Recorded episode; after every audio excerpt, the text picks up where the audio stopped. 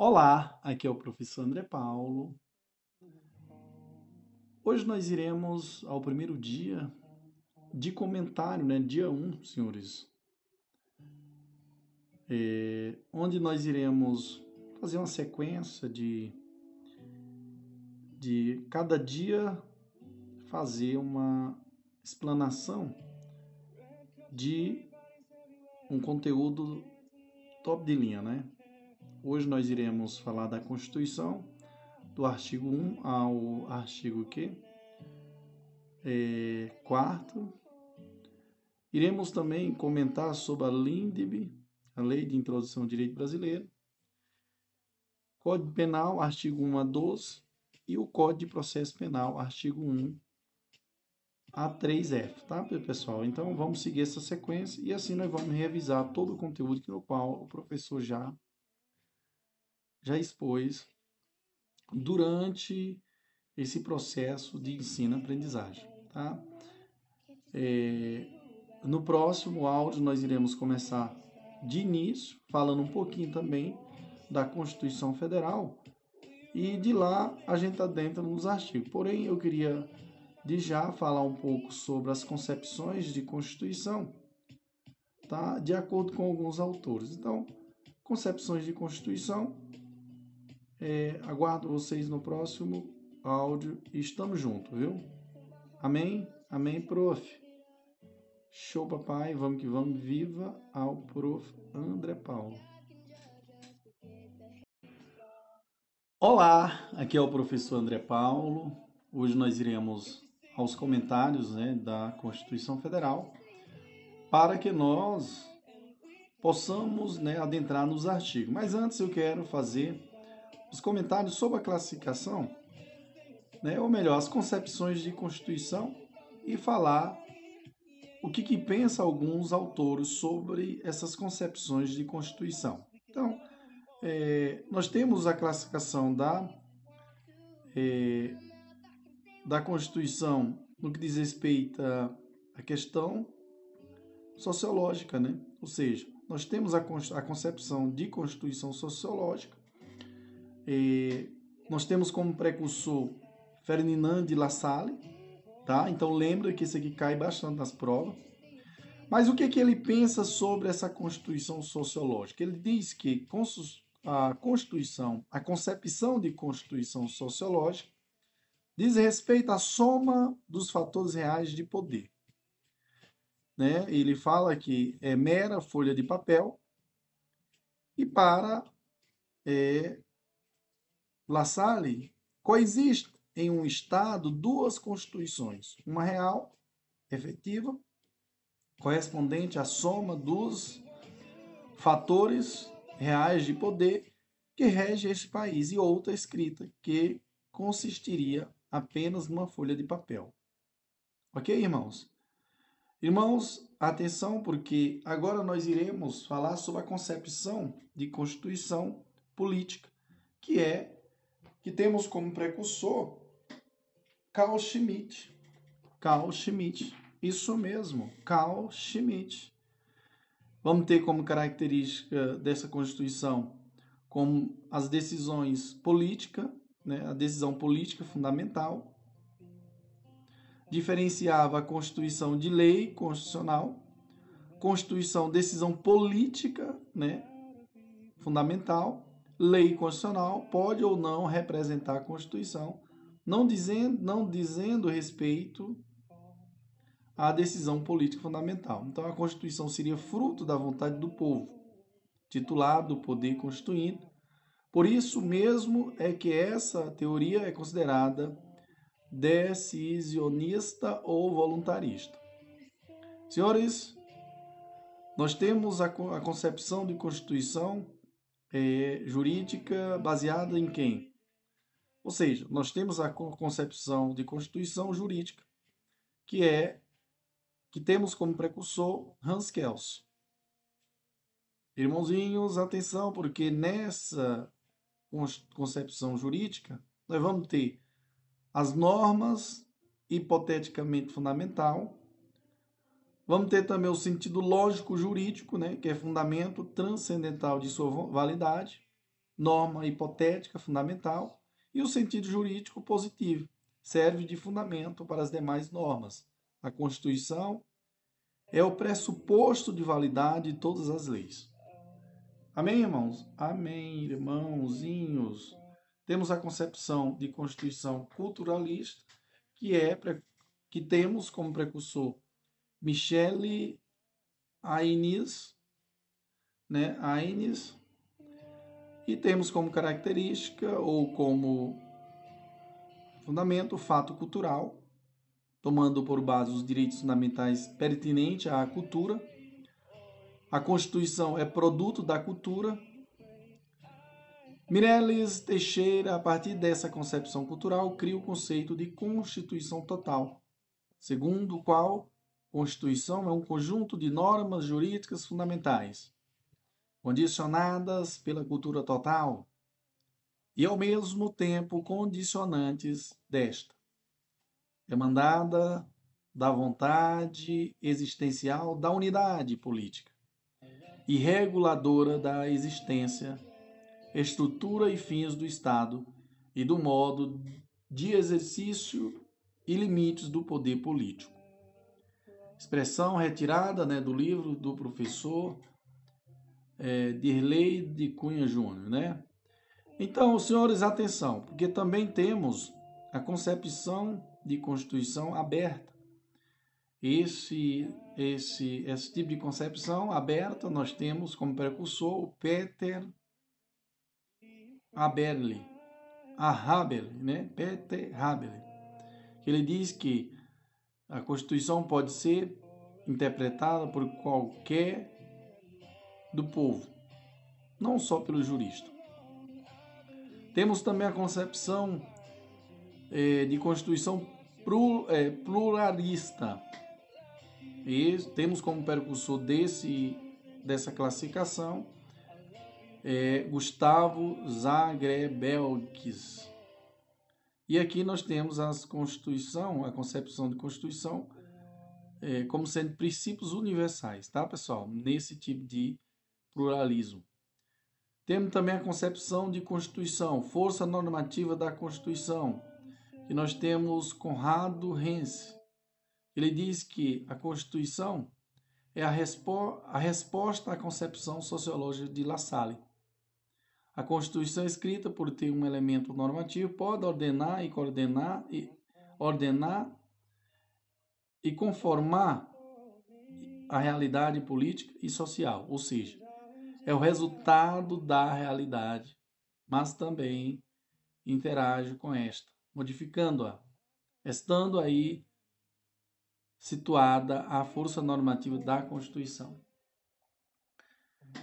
Meus senhores, adentrando agora nos elementos das, das constituições. Então, nós temos os elementos orgânicos, que diz respeito à estrutura do Estado, né, as normas reguladoras da estrutura do Estado e do poder. Temos os elementos limitativos, que são os direitos fundamentais que limitam a atuação estatal, ou seja, os direitos fundamentais limitam a atuação estatal, ou seja, um caráter negativo.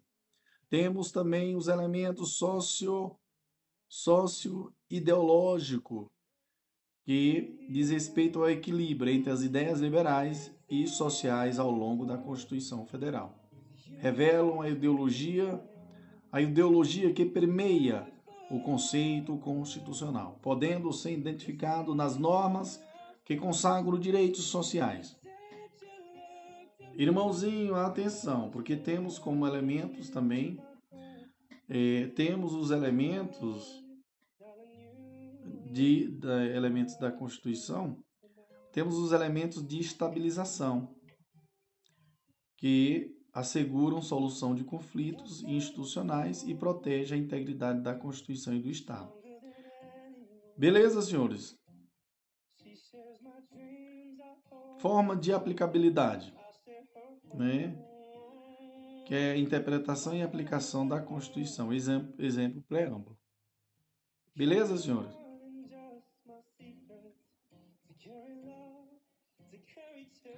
Então, senhores, vimos a classificação, a classificação não, as concepções de Constituição, tá? E, só lembrando, é, se eu falei alguma coisa relacionada à classificação, é, só lembrando que existe que é a classificação e a concepção, tá? Então, é, só para ter cuidado para diferenciar, porque às vezes a gente pode confundir, beleza? Então, agora sim eu adentro na classificação das constituições, porque ela pode ser classificada quanto ao conteúdo, beleza? Que a constituição ela pode ser material, quanto ao conteúdo ela pode ser material ou formal, né? Material e a constituição formal. Constituição material ela possui apenas conteúdo constitucional. A constituição formal, além de possuir matéria constitucional, possui outros assuntos. Não importa o seu conteúdo, mas a forma por meio da qual foi aprovado. Temos também a classificação da Constituição quanto à forma. Ela pode ser escrita ou não escrita. A Constituição escrita é um documento formal, solene. Observação: todas as constituições brasileiras foram escritas. Constituições não escritas são as costumeiras consuetudinária ou histórico, fruto dos costumes da sociedade. Quanto ao modo de elaboração, então a, a Constituição está classificada quanto ao modo de elaboração, que ela pode ser Constituição dogmática, que é fruto de um trabalho legislativo específico. Reflete os dogmas de um momento específico da história. Observação: todas as constituições brasileiras foram, foram dogmáticas. Constituição histórica, fruto de uma lenda, de uma lenta revolução, evolução histórica. Lembrando, pessoal, que é, Constituição dogmática ela é fruto de um trabalho legislativo específico, reflete os dogmas de um momento específico da, da história. Tá? Observação: todas as constituições brasileiras foram dogmáticas. Tá? Então a Constituição também ela pode ser classificada quanto à origem. E quanto à origem, a Constituição ela pode ser Constituição promulgada, que, é, que são as constituições democrática ou popular, né? É, no caso, a Constituição promulgada, elas, elas são feitas pelos representantes do povo. Brasil, por exemplo. Brasil, aqui nós vamos ter a Constituição de 1891, Constituição de 1934 e a Constituição de 1946 e a Constituição de 1988. Senhores, atenção, porque a Constituição otorgada ou Carta Constitucional né, é outro, outra classificação né, quanto à origem. Ela pode ser Constituição outorgada ou Carta Constitucional, que elas são impostas ao povo pelo, pelo, pelo governante. Brasil, por exemplo, nós vamos ter a Constituição de 1824, né, Dom Pedro I, e a, e a, a Constituição de 1937 de Túlio Vargas, e a Constituição de 1967, que é do regime militar. Então, todas essas constituições foram outorgadas ou carta constitucional. Temos também a Constituição cesarista, né, que é a plebiscitaria, plebiscitária, né, pessoal, ou bonapartista, feita pelo governante e submetida à apreciação do povo mediante referendo. Temos também a Constituição pactuada, né, que é contratual ou dualista. Esse tipo de Constituição é fruto do, do, do acordo entre duas forças políticas de um país. Exemplo, Constituição Francesa, né, de, mil, de 1791, 1791 e a Magna Carta de, de 1211. Nós temos a classificação da Constituição quanto à extensão, que ela pode ser Constituição sintética, né, que é breve, sumária, né, pode chamar de breve, sumária, sucinta, resumida, concisa. E esse tipo de Constituição trata apenas dos temas principais. Exemplo, Constituição dos Estados Unidos. A Constituição analítica, né, pessoal, quanto à extensão, isso quer dizer que ela pode ser longa, é, volumosa, inchada, ampla, extensa, prolixa, des desenvolvida e larga. É, esse tipo aqui, pessoal, ela entra em detalhes de certas de certas instituições. A Constituição Federal de 1988, viu? Então, a Constituição ela classifica quanto à ideologia, que ela pode ser Constituição ortodoxa ou monista, fixa uma única ideologia estatal, exemplo, Constituição chinesa, Constituição da ex-União Soviética, e temos a Constituição eclética ou compromissória. Ela permite a combinação de ideologias diversas. Quanto à função, a Constituição ela pode ser classificada quanto à função, senhores. Senhores, isso aqui é importante, porque quanto à função, a Constituição garantia, né, que é negativa ou abstencionista, essa, esse tipo de Constituição limita-se a fixar os direitos e garantias fundamentais, é uma carta declaratória de direitos. Constituição dirigente ou pragmática. Além de esse tipo de Constituição, além de prever os direitos e garantias fundamentais, fixa metas estatais. Exemplo, artigo 196, artigo 205, artigo 7 né, da Constituição Federal de 88 e o artigo 4, parágrafo único da Constituição de 88. Então, a Constituição também está classificada quanto à sistemática, senhores. Isso mesmo, quanto à sistemática. É, ela, ela pode ser Constituição quanto à sistemática, ela pode ser Constituição unitária, que seria codificada, reduzida ou, ou orgânica, formada por um único documento, viu, pessoal? E a Constituição variada, legal, inorgânica ou esparsa formada por mais de um documento. Aqui nós vamos ter o artigo 5 e parágrafo 3 da Constituição que diz: os Estados e ó, os tratados e convenções internacionais sobre direitos humanos que forem aprovados em cada casa do Congresso Nacional em dois turnos por três quintos dos votos dos respectivos membros serão equivalentes às emendas constitucionais. Atenção, porque a Constituição de 88 nasce como uma Constituição unitária, mas vem passando por um processo de descodificação. Quanto à sistemática, então a Constituição está classificada quanto à sistemática em Constituição principiológica, que possui mais princípios do que regras. Então, Paulo Bonavides, ele entende que é, é o caso da Constituição de 1988, temos a Constituição preceitual, que possui mais regras do que princípios. Temos a classificação também da Constituição quanto à essência, ou seja, critério é, ontológico, é, que quando a, a Constituição está classificada quanto à essência, ou seja, critério ontológico, é, que é precursor aqui é o CAL, né?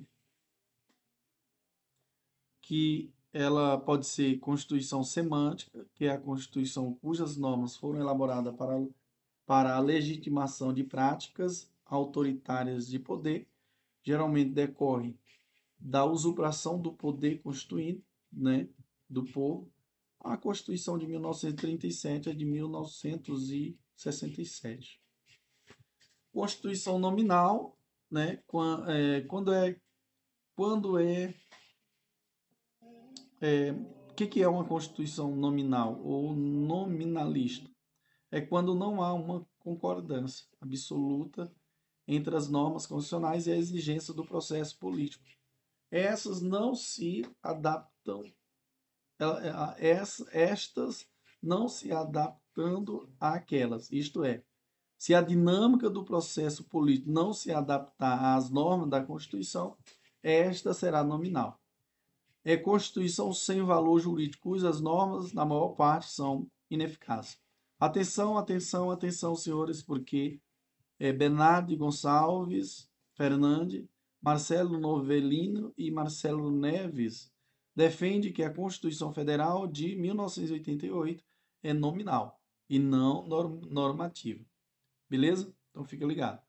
A Constituição normativa são aquelas que possuem valor é, jurídico cujas normas dominam o processo político, logrando submetê-lo à observação e adaptação de seus termos. É aquela na qual há uma adequação entre o texto e a realidade social. O seu texto traduz os anseios de, jurista, de justiça de cidadãos, dos cidadãos, sendo condutor do processo de poder. Atenção, atenção, porque Pedro Lenz afirma que a Constituição brasileira está caminhando caminhando da Constituição nominal para a normativa. É uma Constituição que se pre, pretende norma, que se pretende normativa.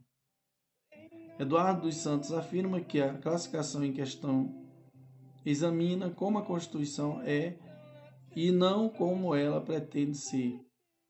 Beleza? Então, a Constituição também ela pode ser classificada quanto à origem de sua decretação. Essa é a classificação por Jorge Miranda. Que ela pode ser Constituição heteronôma, heterônoma que, ou, ou heteroconstituição, que é feita em país feita em um país para vigorar em outro país. Temos também a Constituição autônoma ou homoconstituição ou autoconstituição. Leia em um país, ó. Aliás, aqui, eita, o sono já? Nesse caso aqui, pessoal, é feita em um país para, para nele vigorar. É a regra geral. Exemplo é a Constituição brasileira. Constituição de Raul Machado Horta, que é a Constituição expansiva, que além de ampliar temas já tratados, trata de novos temas. Exemplo, a Constituição de 1988. Constituição plástica permite sua ampliação por meio de leis infraconstitucionais, tá? Então, a classificação de Raul Machado Horta, ele diz que é a Constituição expansiva e Constituição plástica. Constituição expansiva, além de ampliar temas já tratados, trata de novos temas. Exemplo, a Constituição de 88. Constituição plástica, que permite sua ampliação por meio de leis infraconstitucionais, segundo a, é, segundo a lei,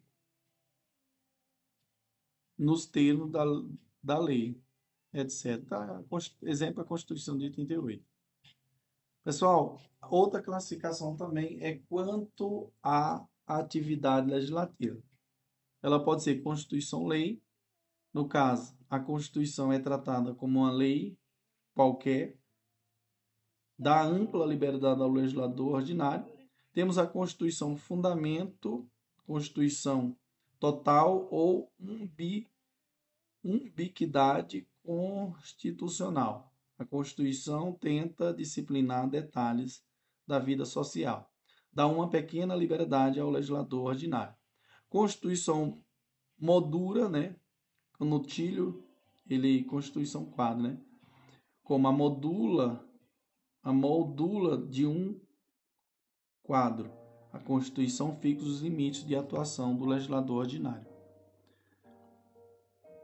Temos também, senhores, a Constituição simbólica, né, que é Marcelo Neves, ele quem faz essa classificação. Ele diz que é a Constituição cujo simbolismo é maior que seus efeitos práticos.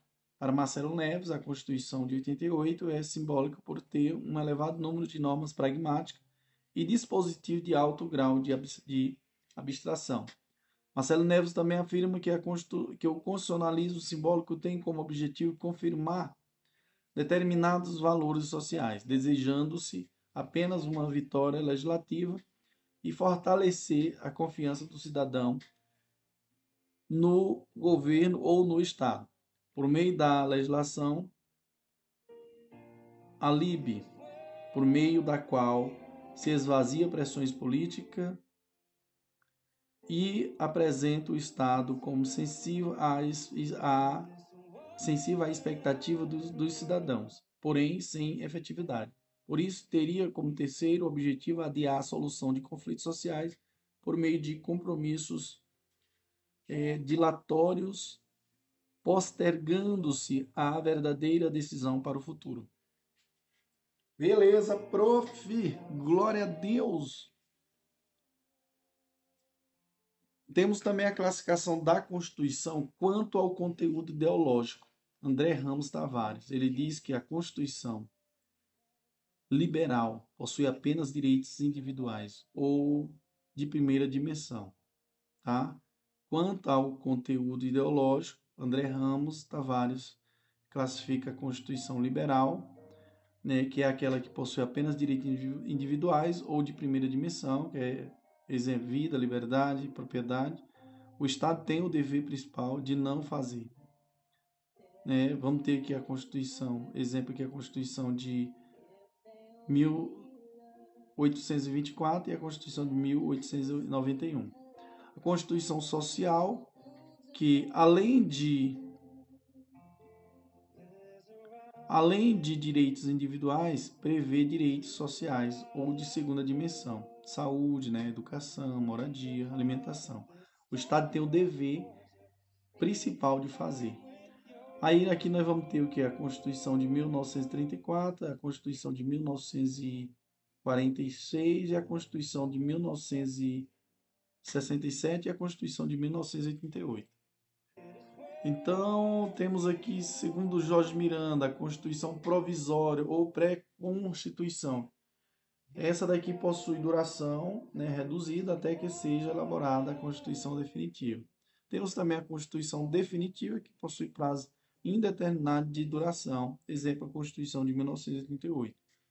Temos também a Constituição Balanço ou Registro, Senhores, veja só aqui que nesse caso, periodicamente elabora-se uma Constituição, fazendo uma análise do, do avanço social ocorrido nos casos anteriores. Temos a Constituição em branco, que não prevê regra e limites para o exercício do poder constituinte derivado reformador. Temos a classificação quanto à rigidez ou estabilidade. Então, nesse caso aqui, pessoal, vamos analisar que é bem importante essa parte aqui. Ó. Quanto à rigidez estabilidade, ou estabilidade, nós vamos ter a Constituição imutável, que é permanente, né, granítica ou intocável.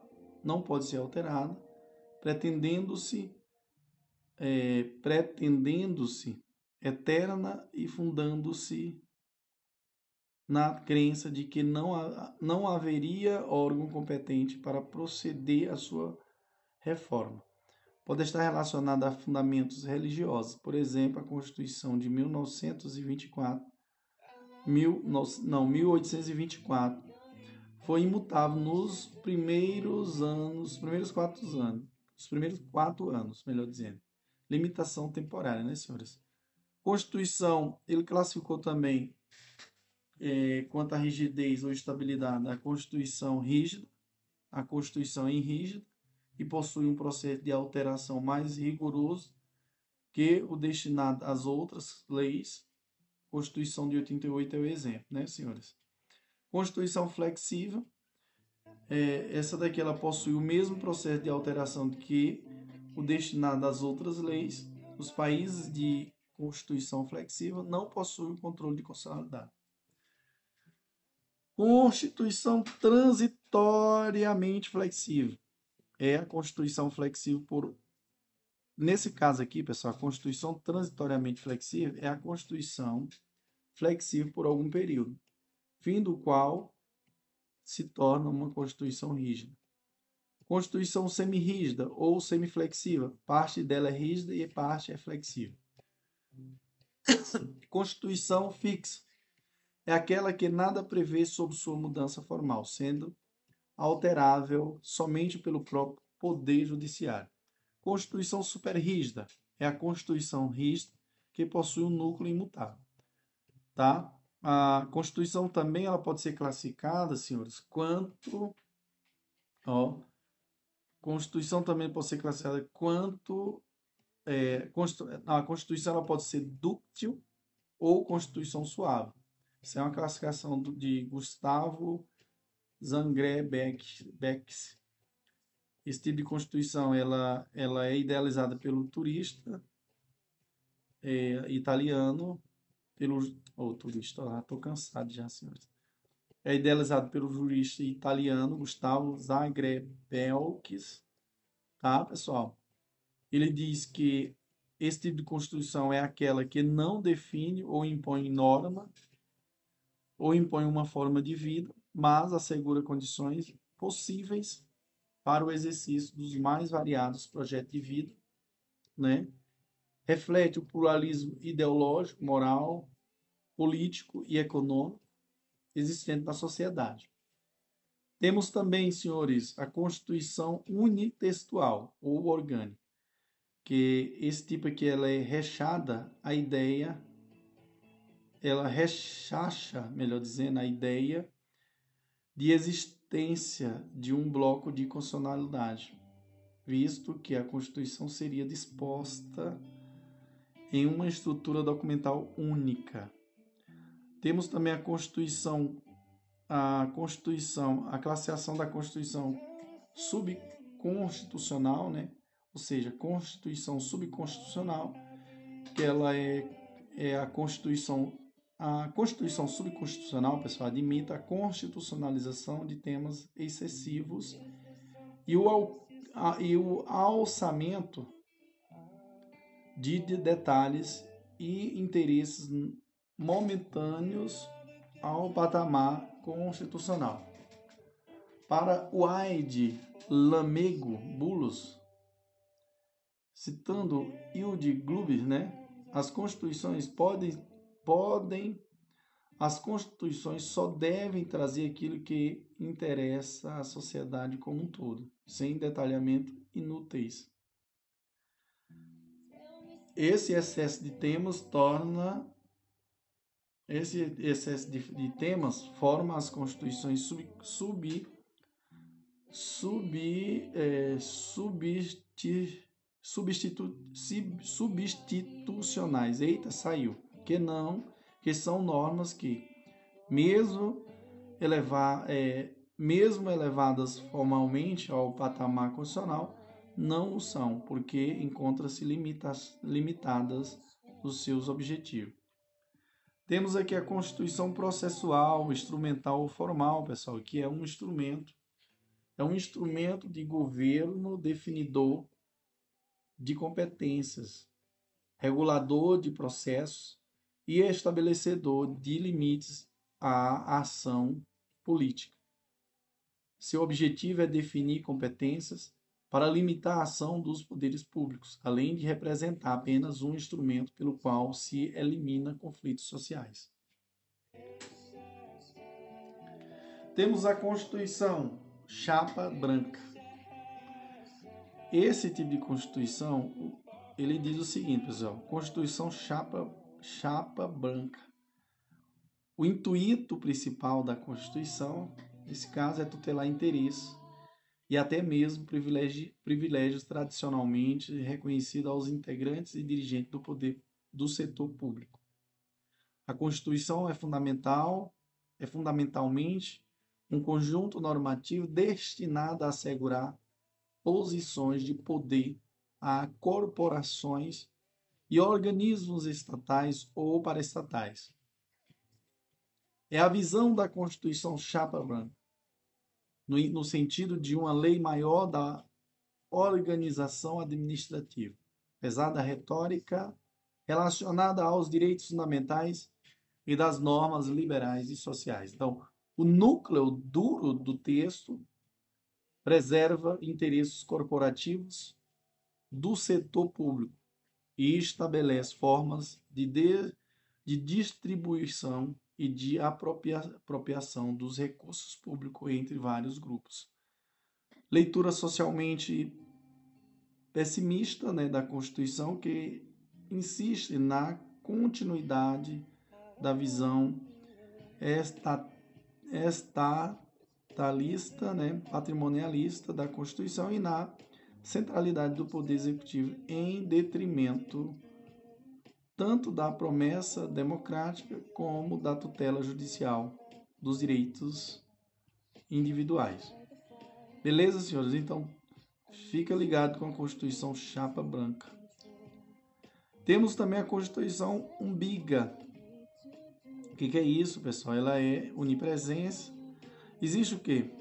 Essa Constituição umbiga. Unipresença das normas e valores constitucionais no ordenamento jurídico, viu, pessoal? Parte da constatação de que os conflitos florenses e a doutrina jurídica foram interpretados pelos direitos constitucionais. A direito, é, pelos direitos constitucional. A referência à norma e valores constitucionais é um elemento onipresente no direito brasileiro pós pós 1988. Essa panconstitucionalização deve-se ao caráter detalhista da Constituição, que incorporou uma infinidade de valores substanciais, princípios abstratos e normas concretas em seu programa normativo. Temos também, senhores, a Constituição Liberal Patrimonialista. Qual o objetivo dessa Constituição? O objetivo é preponderantemente garantir os direitos individuais, preservando fortes eh, garantias ao direito de propriedade e procurando limitar a intervenção estatal na economia. Temos também a Constituição principiológica ou judicialista. É a leitura da Constituição de 88, né, com base na, nas seguintes características. Se você analisar, importância crucial dos direitos fundamentais, né, incluindo que os sociais, sendo a Constituição de 88 um texto denso,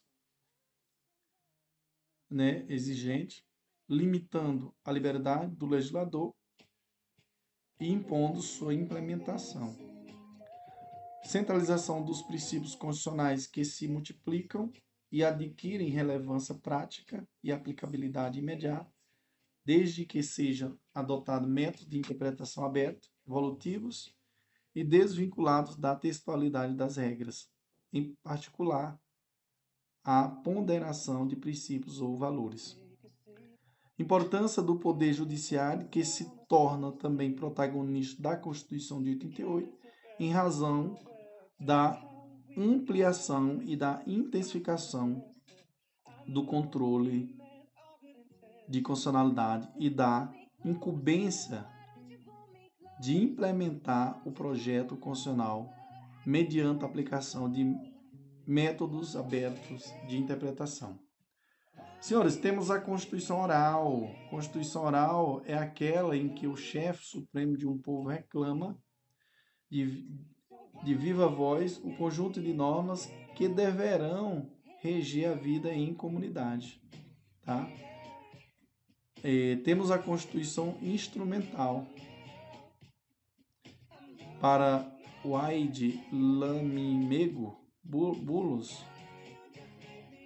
é aquela em que suas normas equivalem às a leis processuais. O objetivo é definir competência para limitar a ação dos poderes públicos.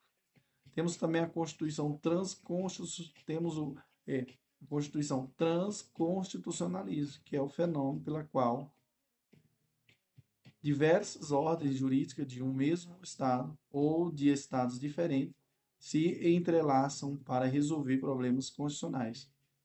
Temos também a Constituição com ou Southwich, sei lá, meu Deus do céu, que nome é esse? Mas que Constituição é essa? Essa, essa Constituição com? É aquela cujo projeto conta a opinião maciça de usuários da internet que, por meio de sites de relacionamentos, externa o seu pensamento a respeito dos temas a serem constitucionalizados. Foi a, a, a islâmica que, pioneiramente, no ano de 2011, fez uma constituição com, viu? Então fica ligado, viu, pessoal? Meus senhores e senhoras, atenção, porque é, muito interessante essa parte, viu, pessoal? Muito mesmo, tá? Então vamos lá. É, métodos de interpretação da Constituição. Método de interpretação da Constituição, nós vamos ter o jurídico ou hermenêutico, né, senhores? E nesse caso aqui, senhores, vamos lembrar que esse método aqui de interpretação da Constituição jurídico hermenêutico clássico, nós temos como precursor Ernest Fostil. Característica, identidade entre Constituição e leis e outra utiliza critério de Salvigini. É, temos aqui também a interpretação tópico problemático, né, que é o Theodor Emer, que aqui ele tem como característica problema em norma. Né? Problema, norma. Estuda, estudo da norma através de um problema. Beleza? Temos também a interpretação hermenêutico concretizador, que nós temos como precursor Conrado Renz. Norma, aqui ele tem como característica norma-problema, parte-se de, de pré-compreensões para se chegar ao sentido da norma. Temos também a interpretação concretizadora. Né? Constituição tem força para compreender e alertar e alterar a realidade. Temos a interpretação também normativo estruturante, que aqui nós temos Frederic Milley, né? Ele parte do direito, parte-se do direito positivo para se chegar à norma. Cole elementos da realidade, colhe, né, pessoal? Melhor dizendo, colhe é, elementos da realidade social para chegar à norma.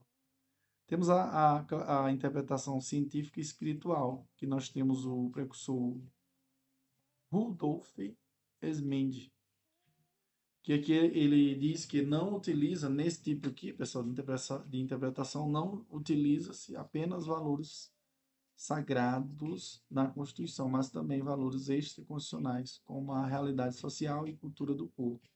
Temos a interpretação sistêmica, pessoal. Aqui, Bom, e partindo ainda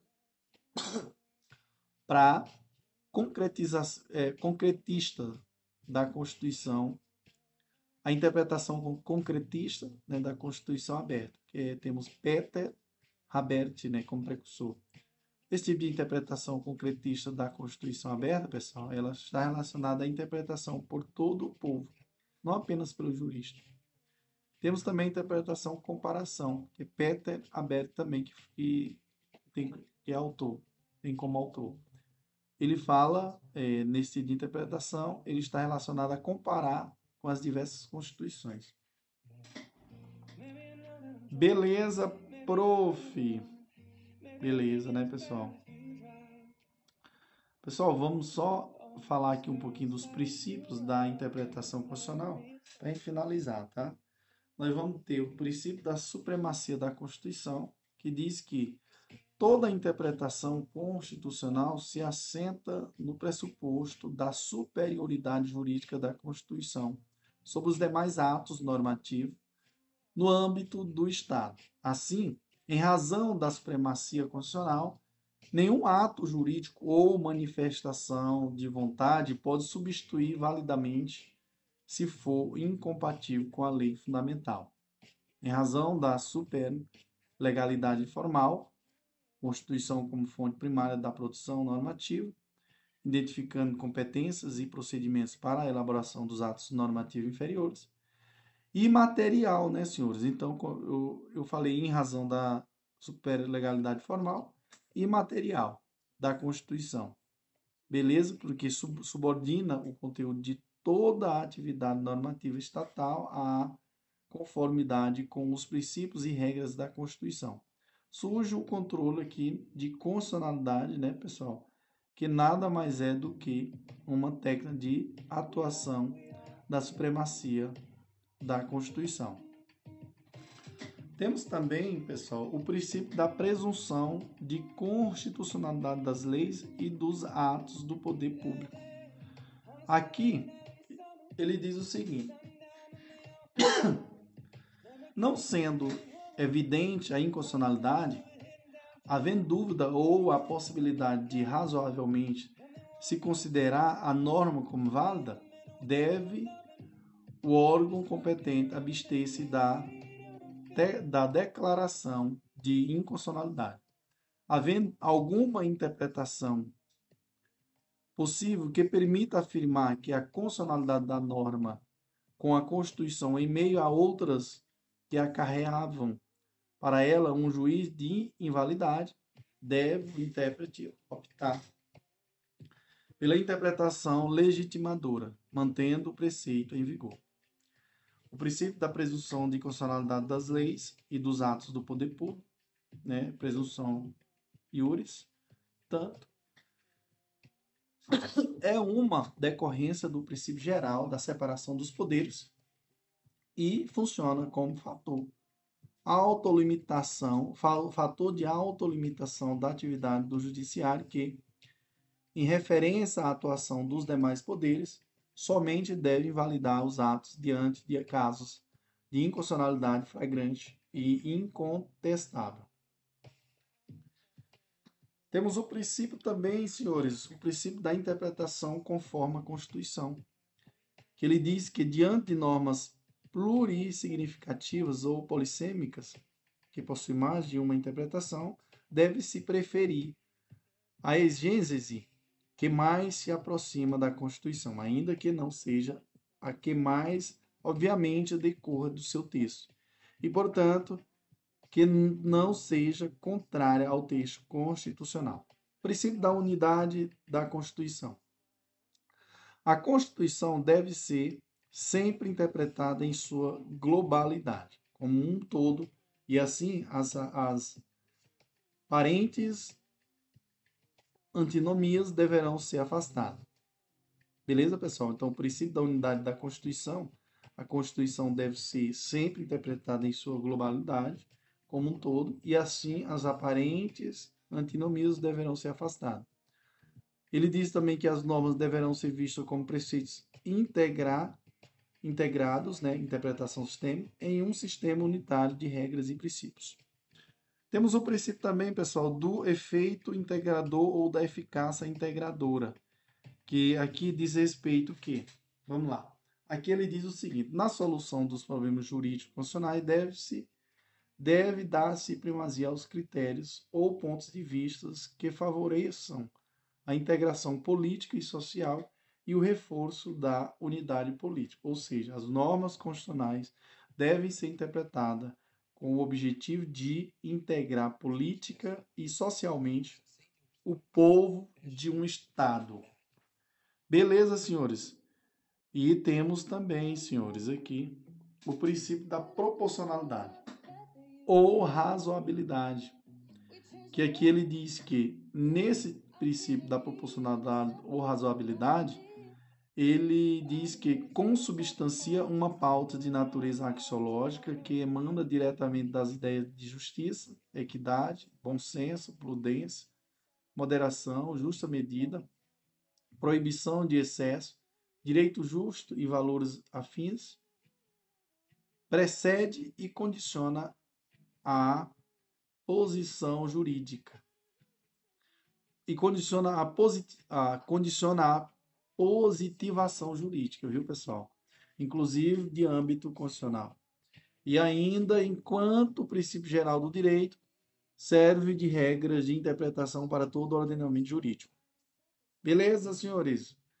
Tal princípio exige, da, exige a tomada de decisões racionais, não abusivas, e que respeite os núcleos essenciais de todos os direitos fundamentais. Como parâmetro, é possível destacar a necessidade de preenchimento de três importantes elementos. Quais, prof? O primeiro, necessidade, que é exigibilidade, que é a adoção da medida que possa restringir direitos. A adoção da medida que possa restringir direitos só se legitima se indispensável para o caso concreto e não se puder substituí-lo por outra menos gravosa. Terceiro requisito, segundo requisito, adequação, pertinência, idoneidade, né? O meio escolhido deve atingir o objetivo perquirido. E temos ainda o terceiro requisito, que é a proporcionalidade em sentido estrito. em sentido estrito, que sendo a medida necessária e adequada, deve-se investigar-se o ato praticado em termos de realização do objetivo pretendido, supera a restrição a outros valores constitucionais, podemos falar em máxima efetividade e mínima restrição. Temos o princípio também da máxima efetividade ou da eficácia, ou da eficiência, ou da interpretação efetiva. Ele deve ser entendido como sentido de a norma constitucional ter a mais ampla efetividade social.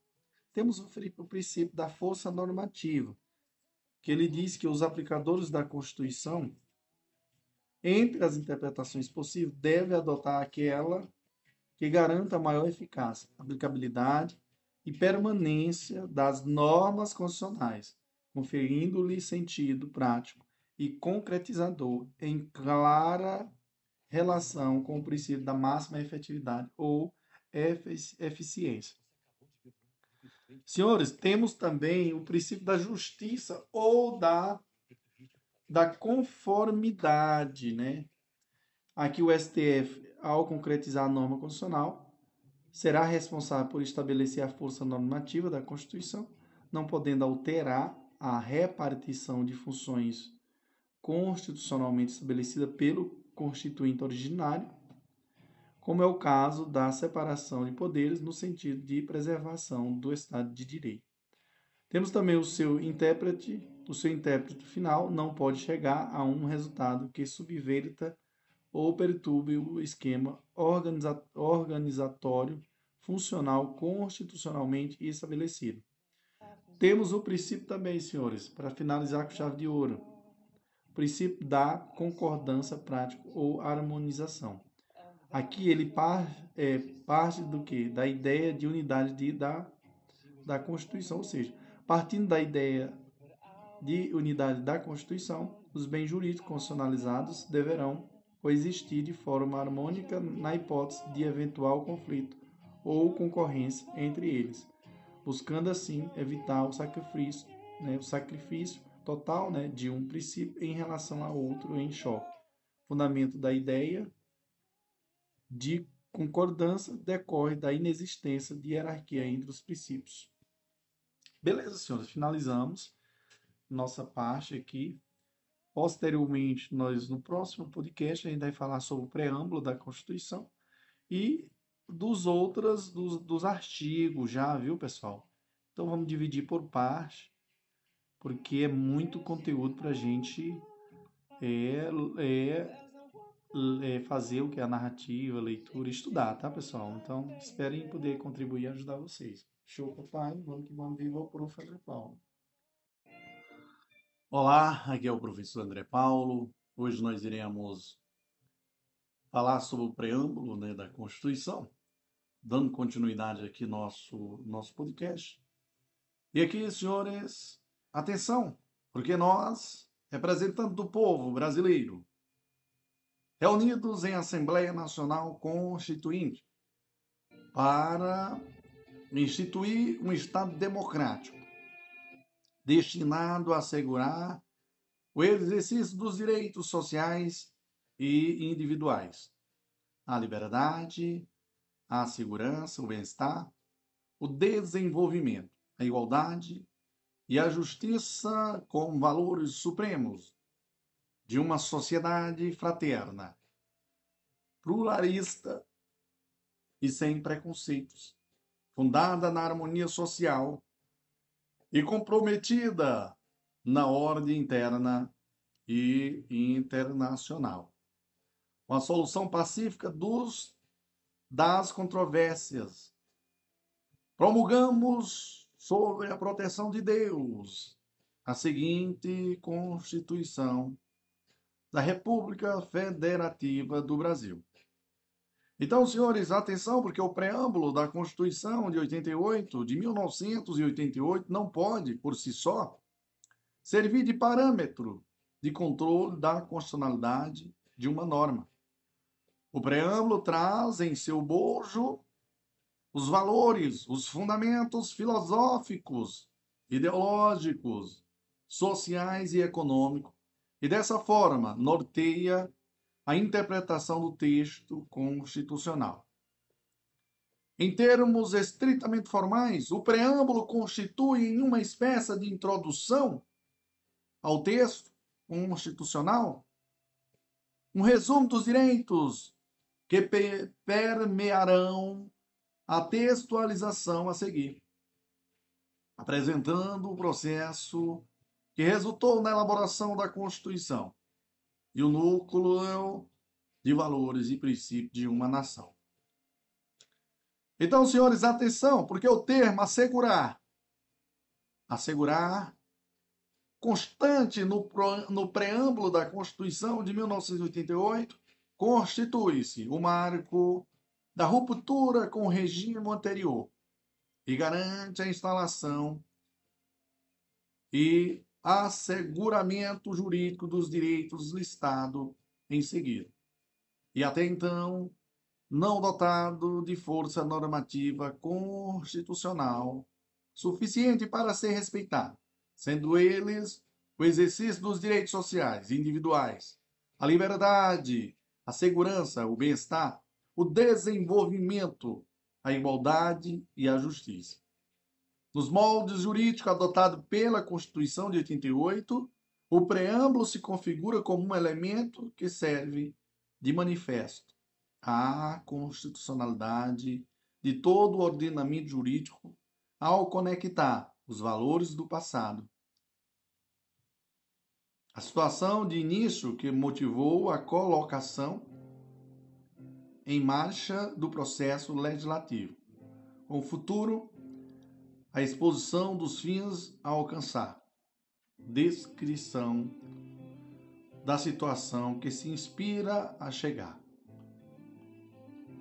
Então, senhores, atenção, porque a invocação à proteção de Deus não tem força normativa, não sendo norma de reprodução obrigatória na Constituição Estadual.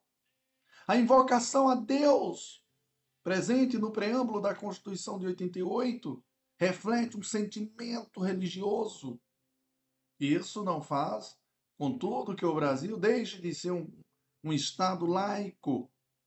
O preâmbulo da Constituição situa-se no domínio de, da política e reflete a posição ideológica do constituinte. Logo, não contém relevância jurídica, não tem força normativa, sendo mero vetor interpretativo das normas constitucionais, não sendo como parâmetro para o controle de constitucionalidade. Não tem força normativa, embora provenha do mesmo poder constituinte originário que elaborou toda a Constituição. É destituído de qualquer cogência, é destituído de qualquer cogência. Não integra o bloco de constitucionalidade, não cria direitos e nem estabelece deveres.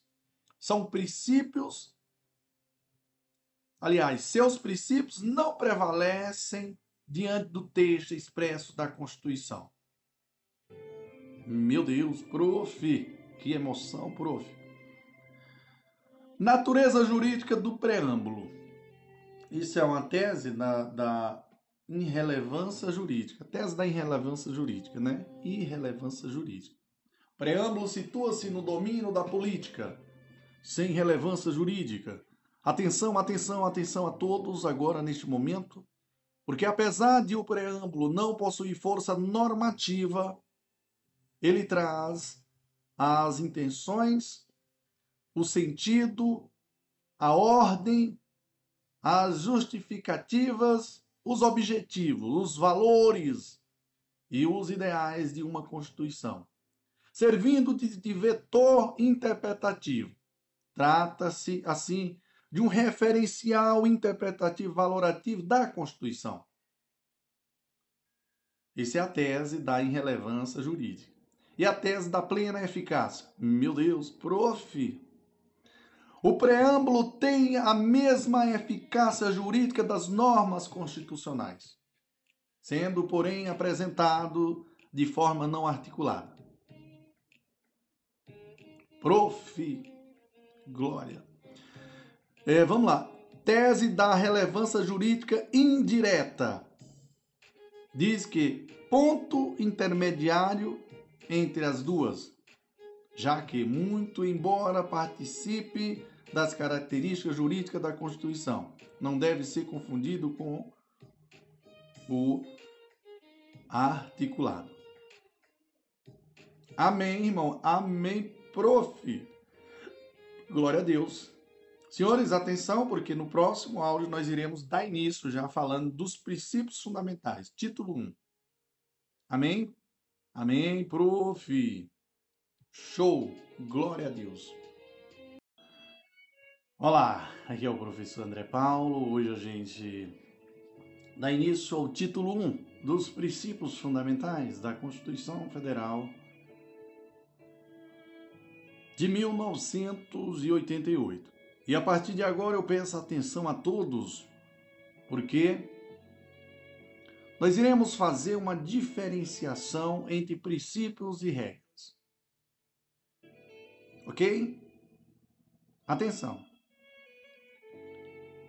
Quando se fala assim em princípios, lembre-se que normas, princípios são normas mais amplas, abstratas e genéricas. Já no caso das regras, regras são normas mais específicas, delimitadas, determinadas. Então, veja só a diferença entre princípio e regras. As, os princípios, eles são normas mais amplas, abstratas, genéricas. As regras, elas são normas mais específicas, delimitadas, determinadas. Os princípios, segundo Alex, os princípios são mandamentos de otimização que devem ser cumpridos na maior intensidade possível. Já no caso de regras, segundo Alex, são mandamentos de definição. Doric diz que devem ser cumpridas integralmente. Our noting. Assim o Dom Oric fala, né, sobre as regras. Dom Oric também, do Oric também fala sobre Princípios são mandamentos normativos aplicados na dimensão de peso ou de importância. Então veja só aí, senhores, atenção, porque princípios, segundo Alex, ele diz que princípios são mandamentos de otimização que devem ser cumprida, cumpridos na maior intensidade possível. Segundo é, do Ork, segundo do Ork, ele diz que princípios são mandamentos normativos aplicados na dimensão de peso ou de importância. Já, segundo Alex, ele diz que regras são mandamentos de definição. Segundo Orco, ele diz que regras devem ser cumpridas integralmente. Amém, irmão. Amém, prof. Que inspiração, prof. Tem mais, tem mais princípios e os princípios ele tem ou melhor, em caso de colisão, resolve-se pela ponderação, no caso dos princípios. No caso das regras, em caso de colisão, resolve-se pela dimensão de validade. Vou dar um exemplo aqui no caso de regra. Eleição para presidente da República, né? No caso do princípio, vou dar o exemplo da princípio da dignidade da, da pessoa humana que prevalece sobre os demais, né? Então, senhores, atenção, porque a partir de agora, neste momento, nós iremos explanar o artigo 1 da Constituição. O artigo 1 diz que a República Federativa do Brasil formada pela união indissolúvel dos estados e municípios e do Distrito Federal. Constitui-se um Estado democrático de direito e tem como fundamentos. Inciso 1, a soberania. Inciso 2, a cidadania. Inciso 3, a dignidade da pessoa humana. Inciso 4, os valores sociais do trabalho e da livre iniciativa. Inciso 5, o pluralismo político. Parágrafo único diz: todo o poder emana do povo, que o exerce por meio de representantes eleitos, ou diretamente, nos termos desta Constituição. Vamos lembrar aqui, senhores, do mnemônimo. Qual, prof? Dos princípios fundamentais. Ou seja, vamos lembrar da Soci Divaplu. Soci Divaplu. Soci Divaplu. Soberania, cidadania, dignidade da pessoa humana, valores sociais de trabalho livre e da livre iniciativa, pluralismo político. Isso daí, senhores.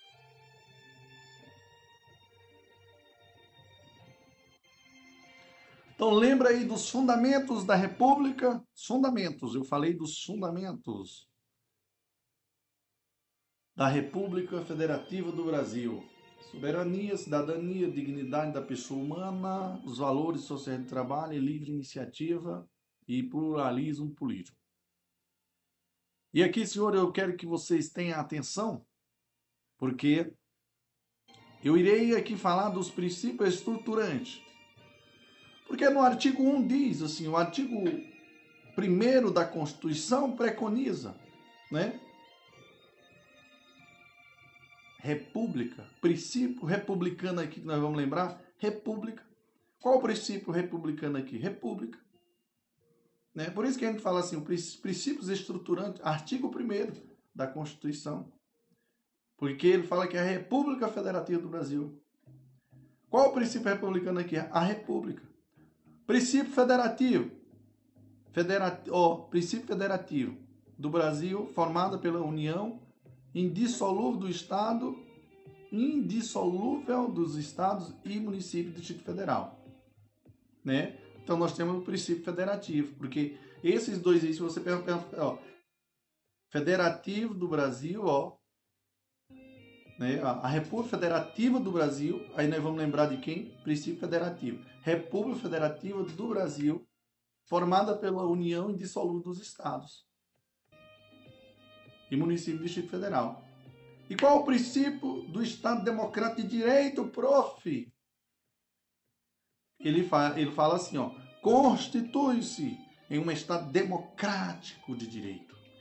Estado democrático de direito, né? Senhores, atenção, porque o segundo artigo da, da Constituição diz que são poderes da União independentes, independentes e harmônicos entre si.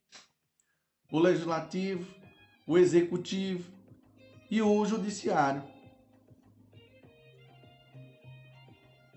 Beleza?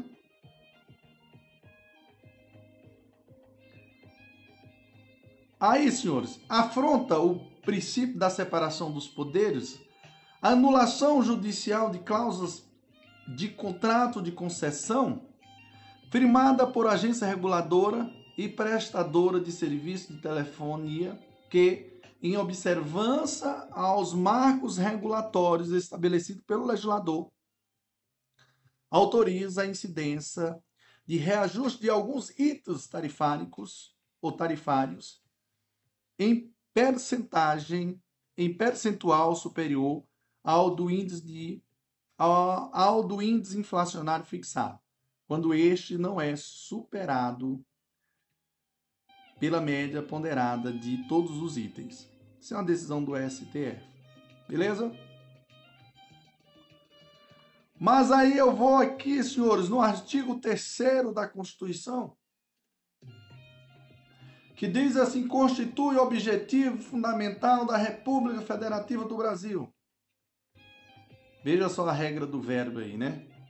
Artigo 3 da Constituição diz: constitui objetivos fundamentais da República Federativa do Brasil.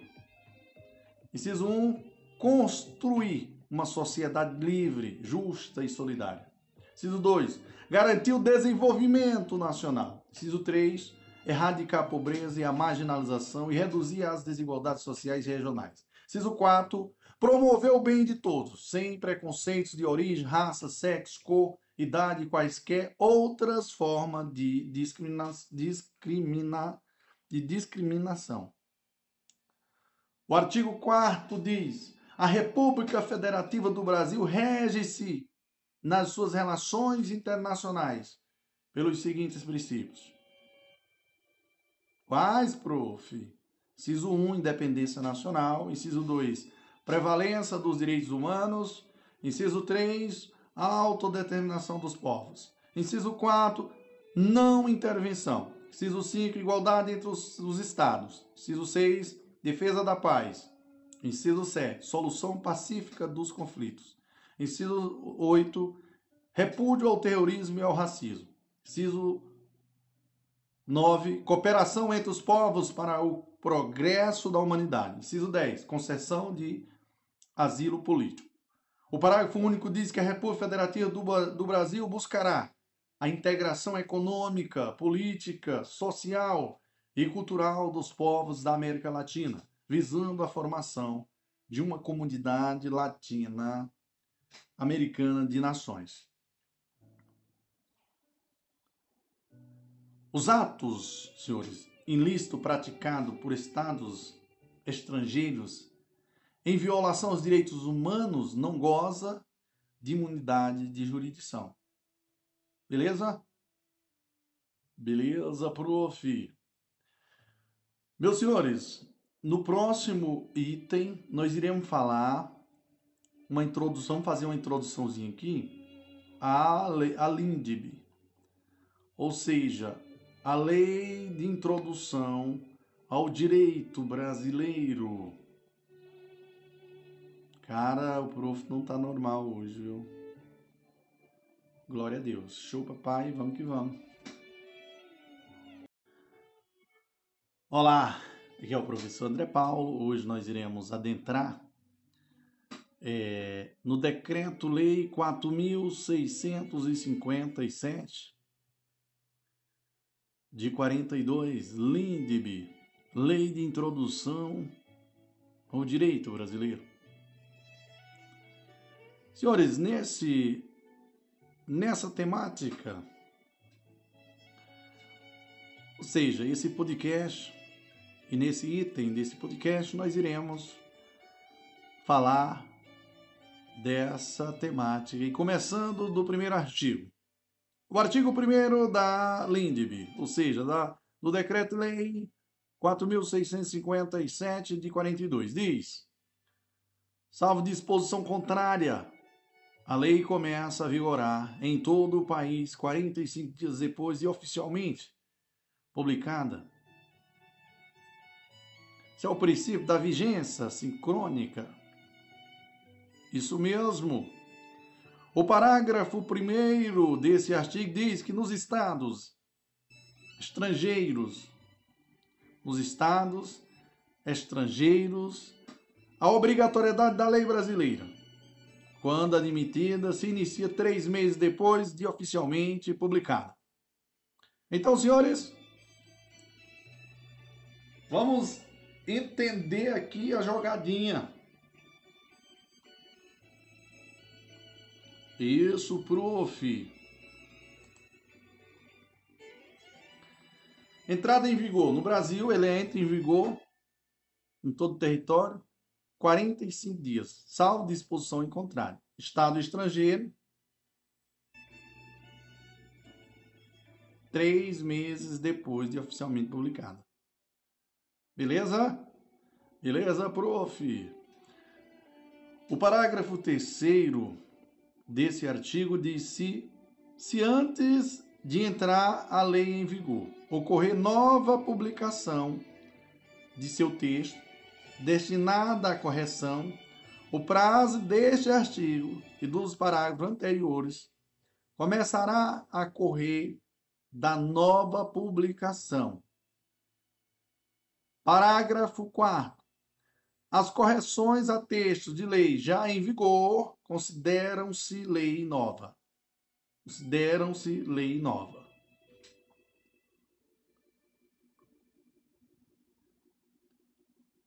A Lei Complementar 95 de, de, de 1998, no artigo 8, diz que a vigência da lei será indicada de forma expressa e de modo a contemplar prazo razoável para que dela se tenha amplo conhecimento, reservado a cláusula reservado a cláusula entra em vigor na data de sua publicação para as leis de pequena repercussão.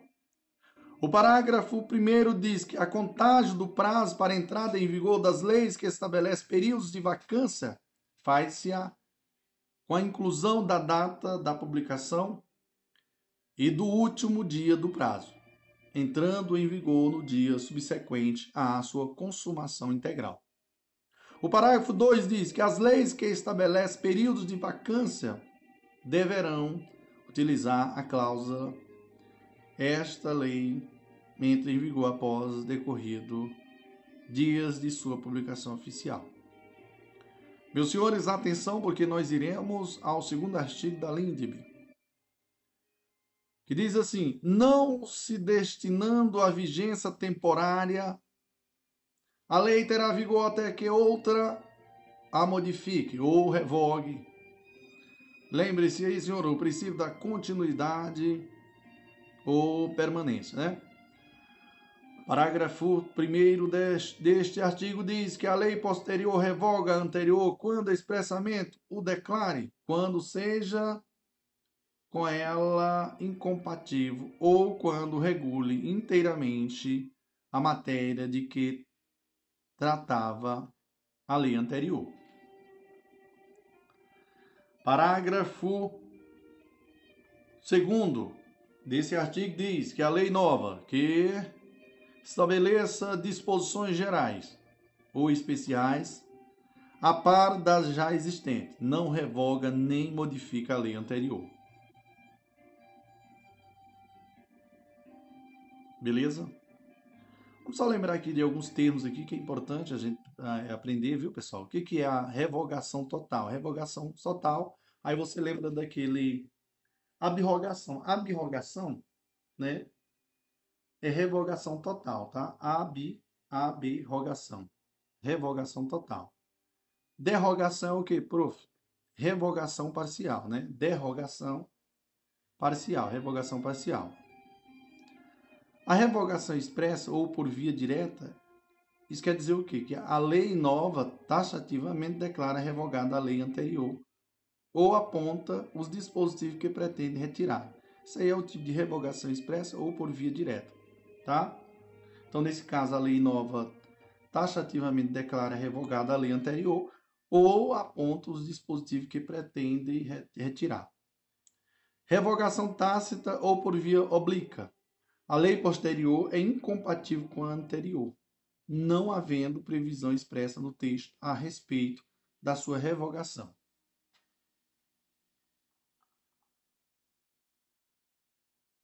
O parágrafo 3 diz assim: salvo disposição em contrário, a lei revogada não se restaura por, por ter a lei revogada perdido a vigência. Isso é o princípio da repristinação salvo disposição contrária, a lei revogada não se restaura por ter a lei revogada perdida a vigência, tá? O que, que é a repristinação? Prof, a repristinação, pessoal, é um fenômeno legislativo no qual há a entrada novamente em vigor de uma norma efetivamente revogada, pela revogação da norma que a revogou. A repristinação deve ser expressa dada a dicção do artigo 1 do artigo 2 e artigo, artigo 2 do parágrafo 3 da lei da LICE, né? Então fica ligado aí, viu, pessoal? Fica ligado.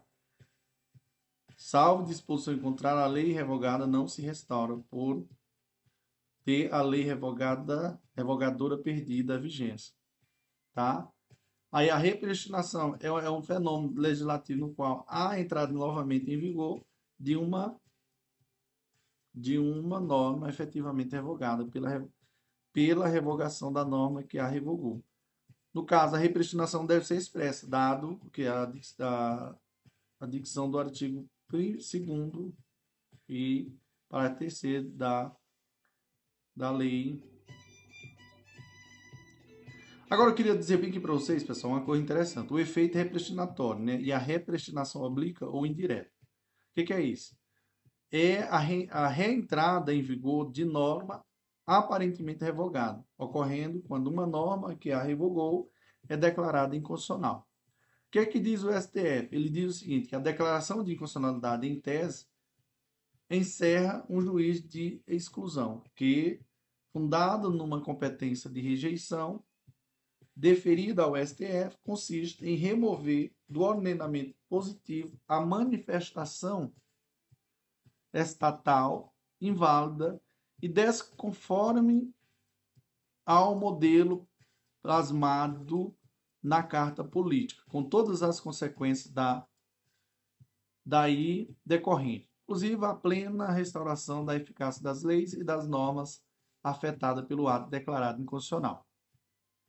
Irmãozinhos, atenção porque nós iremos ao artigo é, o artigo terceiro que diz assim: ninguém se excusa de cumprir a lei, alegando que não a conhece. Isso é o princípio da obrigatoriedade da norma. É, correntes doutrinárias, senhores, que procuram justificar o conteúdo da norma, eles têm algumas teorias. A teoria da ficção legal, que diz que a obrigatoriedade foi instituída pelo ordenamento para, segura, para, para a segurança jurídica. É, existe a teoria também da presunção absoluta, que diz que haveria uma dedução iure et de iure, de que todos conhecem as leis. Existe também a teoria da necessidade social. Então, isso aqui é essa teoria amparada, segundo Maria Helena Diniz, é, na premissa de que, os, de que as normas devem ser conhecidas para que melhor sejam observadas. A gerar o princípio da vigência sincrônica da lei. Beleza? Então vai a dica do prof. André Paulo. Bom, partindo para o quarto artigo, que diz assim: quando a lei for omissa, o juiz decidirá o caso de acordo com a analogia, os costumes e os princípios gerais de direito. Artigo 5. Na aplicação da lei, o juiz atenderá aos fins sociais, a que ela se dirige e às exigências do bem comum. Artigo 6 diz, senhores, a lei em vigor terá efeito imediato e geral, respeitados o ato jurídico perfeito, o direito adquirido e a coisa julgada. O parágrafo segundo, é, o parágrafo primeiro desse, desse artigo diz: Reputa-se ato jurídico perfeito o já consumado segundo a lei vigente ao tempo em que se efetuou. Parágrafo 2 diz: consideram, consideram-se adquiridos assim os direitos que o seu titular ou alguém por ele possa exercer, como aqueles cujo começo do exercício tenha termo prefixo ou condição pré-estabelecida inalterável a arbítrio, arbítrio de outro. Parágrafo 3 diz: chama-se coisa julgada ou coisa ou caso julgada a decisão judicial de que já não caiba recurso. O artigo 7 diz: a lei dos países em que domiciliada a pessoa determinar. Não, a lei do país em que domiciliada a pessoa determina as regras sobre o começo e o fim da personalidade, o nome, a capacidade e os direitos de família. Aqui, pessoal, queria só lembrar o estatuto pessoal, né, que pressupõe pressupõe compatibilidade interna, chamada de filtragem constitucional. Somente é possível aplicar a lei do domicílio se houver compatibilidade com o ordenamento interno. Beleza?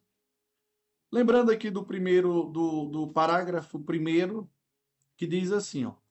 Realizando-se o casamento no Brasil, será aplicada a lei brasileira quando, quanto aos impedimentos né, impedimento, quanto aos impedimentos diri, dirimentes e às formalidades da celebração. Parágrafo 2 diz: o casamento de estrangeiro poderá celebrar-se perante autoridades diplomáticas ou consulares do país de ambos, ambos os nubentes. Parágrafo 3 diz: tendo os nubentes, nos, nos, os nubentes domicílio diverso, regerá os casos de invalidade do, eh, os casos de invalidade do matrimônio, a lei do primeiro domicílio conjugal. Parágrafo 4 diz que o regime de bens, legal ou convencional, obedece à lei do país em que tiver os nubentes domicílio e se este for diverso, a do primeiro domicílio conjugal. Parágrafo 5 diz que o, o estrangeiro casado, que se naturalizar brasileiro, pode, mediante expressa anuência de seu cônjuge, requerer a juiz, ao juiz, no ato da entrega do decreto de, de, rest, de naturalização, se, a, se apostile ao mesmo a adoção do regime de comunhão parcial de bens, respeitados os direitos de terceiros e dada esta adoção ao componente registro. Parágrafo 6 diz: o divórcio realizado no estrangeiro, se um se um ou ambos os cônjuges forem brasileiros, só será conhecido no Brasil depois de um ano da data da, sen da sentença, salvo se houver, sido, se houver sido antecedido de separação judicial por igual prazo, caso em que a, a homologação é, produzirá efeito imediato obedecida às condições estabelecidas para a eficácia das sentenças estrangeiras no país. Superior Tribunal de, de, de Justiça, na forma de seu regimento interno, poderá reexaminar, a requerimento do interessado, decisões já proferidas em pedidos de homologação de sentença estrangeira de divórcios de brasileiros, a fim de que passem a fim de que passem a produzir todos os efeitos legais. Então, senhores, com a emenda constitucional 66 de 13 de, de julho de 2010, que instituiu o divórcio, né? O divórcio direto, a homologação de sentença estrangeira de divórcio para alcançar eficácia plena e imediata não mais depende de decurso de prazo, seja de um ou três anos, bastando a observância das condições gerais estabelecidas na lei de introdução às normas do direito brasileiro, LINDB, e no regimento interno do STJ. Parágrafo 7 diz, diz assim, senhores: salvo o caso de abandono, o domicílio do chefe da família estende-se ao, ao outro cônjuge e aos filhos não emancipados, e o do tutor ou curador aos incapazes sob sua guarda. Parágrafo 8 diz: quando a pessoa não tiver domicílio, considerar-se-á domiciliada no lugar de sua residência ou naquele em que se encontra. Meu Deus, prof. Senhores, atenção, porque aqui nós iremos ao é, nós iremos ao artigo 8 que diz assim, senhores: Para qual para qualificar é o lex situa, né? Para qualificar os bens e regular as relações a eles concernentes, aplicar-se a, a lei do país em que estiverem situados. Beleza? Parágrafo 1 desse artigo diz que aplicar-se-á a lei do país em que for domiciliado o proprietário quanto, quanto aos bens móveis que ele trouxer ou se destinarem a transporte para outros lugares. Parágrafo 2. O penhor regula-se pela lei do domicílio que tiver a pessoa em cuja posse se encontre a coisa a coisa apenhada. Artigo 9 para qualificar e reger as obrigações, aplicar-se a lei do país em que se constituírem. Parágrafo 1 diz que, destinando-se a obrigação a ser executada no Brasil e dependendo de, e dependendo de forma essencial, será esta observada. Admitidas as peculiaridades da lei estrangeira quanto aos requisitos extrínsecos do ato. Parágrafo 2 diz que a obrigação resultante do contrato que reputa-se constituída no lugar em que residir o, o proponente. Beleza? Pessoal, veja só aqui, eu queria fazer aqui uma, um paralelo aqui entre o artigo 9 da LINDB e é, o artigo 435 do Código Civil, tá? Que diz assim, ó, o artigo 9 diz assim, ó, a obrigação resultante do contrato reputa-se constituído no lugar em que residir o proponente. Já o, o artigo 445 do Código Civil diz que assim, reputa-se a celebração, reputa-se a celebrado o contrato no lugar em que for proposto, viu? Então fica ligado. O artigo 9 também diz que é, da LINDB diz que norma de direito internacional, ó, fala sobre a norma de direito internacional privado e o artigo 435 do Código Civil diz, fala sobre a norma de direito interno. No artigo 9 da LINDB fala sobre a, aplicado a contratos que, na verdade, é aplicado a contratos em que as partes estão em estados diferentes. Já o artigo 435 do, do Código Civil diz que é aplicada às partes residentes no Brasil. Beleza? Então fica ligado aí com, essas, com esses dados que é bem importante, tá, pessoal? Vamos mais, vamos lá, prof. Prof é o incansável. Bom, o artigo 10 diz assim: a suspensão por morte ou por ausência obedece à lei do país em que for em que domiciliado o defunto ou o desaparecido qualquer que seja a natureza e a situação dos bens. O parágrafo 1 diz: a sucessão de bens de estrangeiro situados no país será regulada pela lei brasileira em benefício do cônjuge ou dos filhos brasileiros ou de quem os represente, sempre que não lhes seja mais favorável a lei pessoal do de cujos. Beleza? Tem mais, tem mais, prof.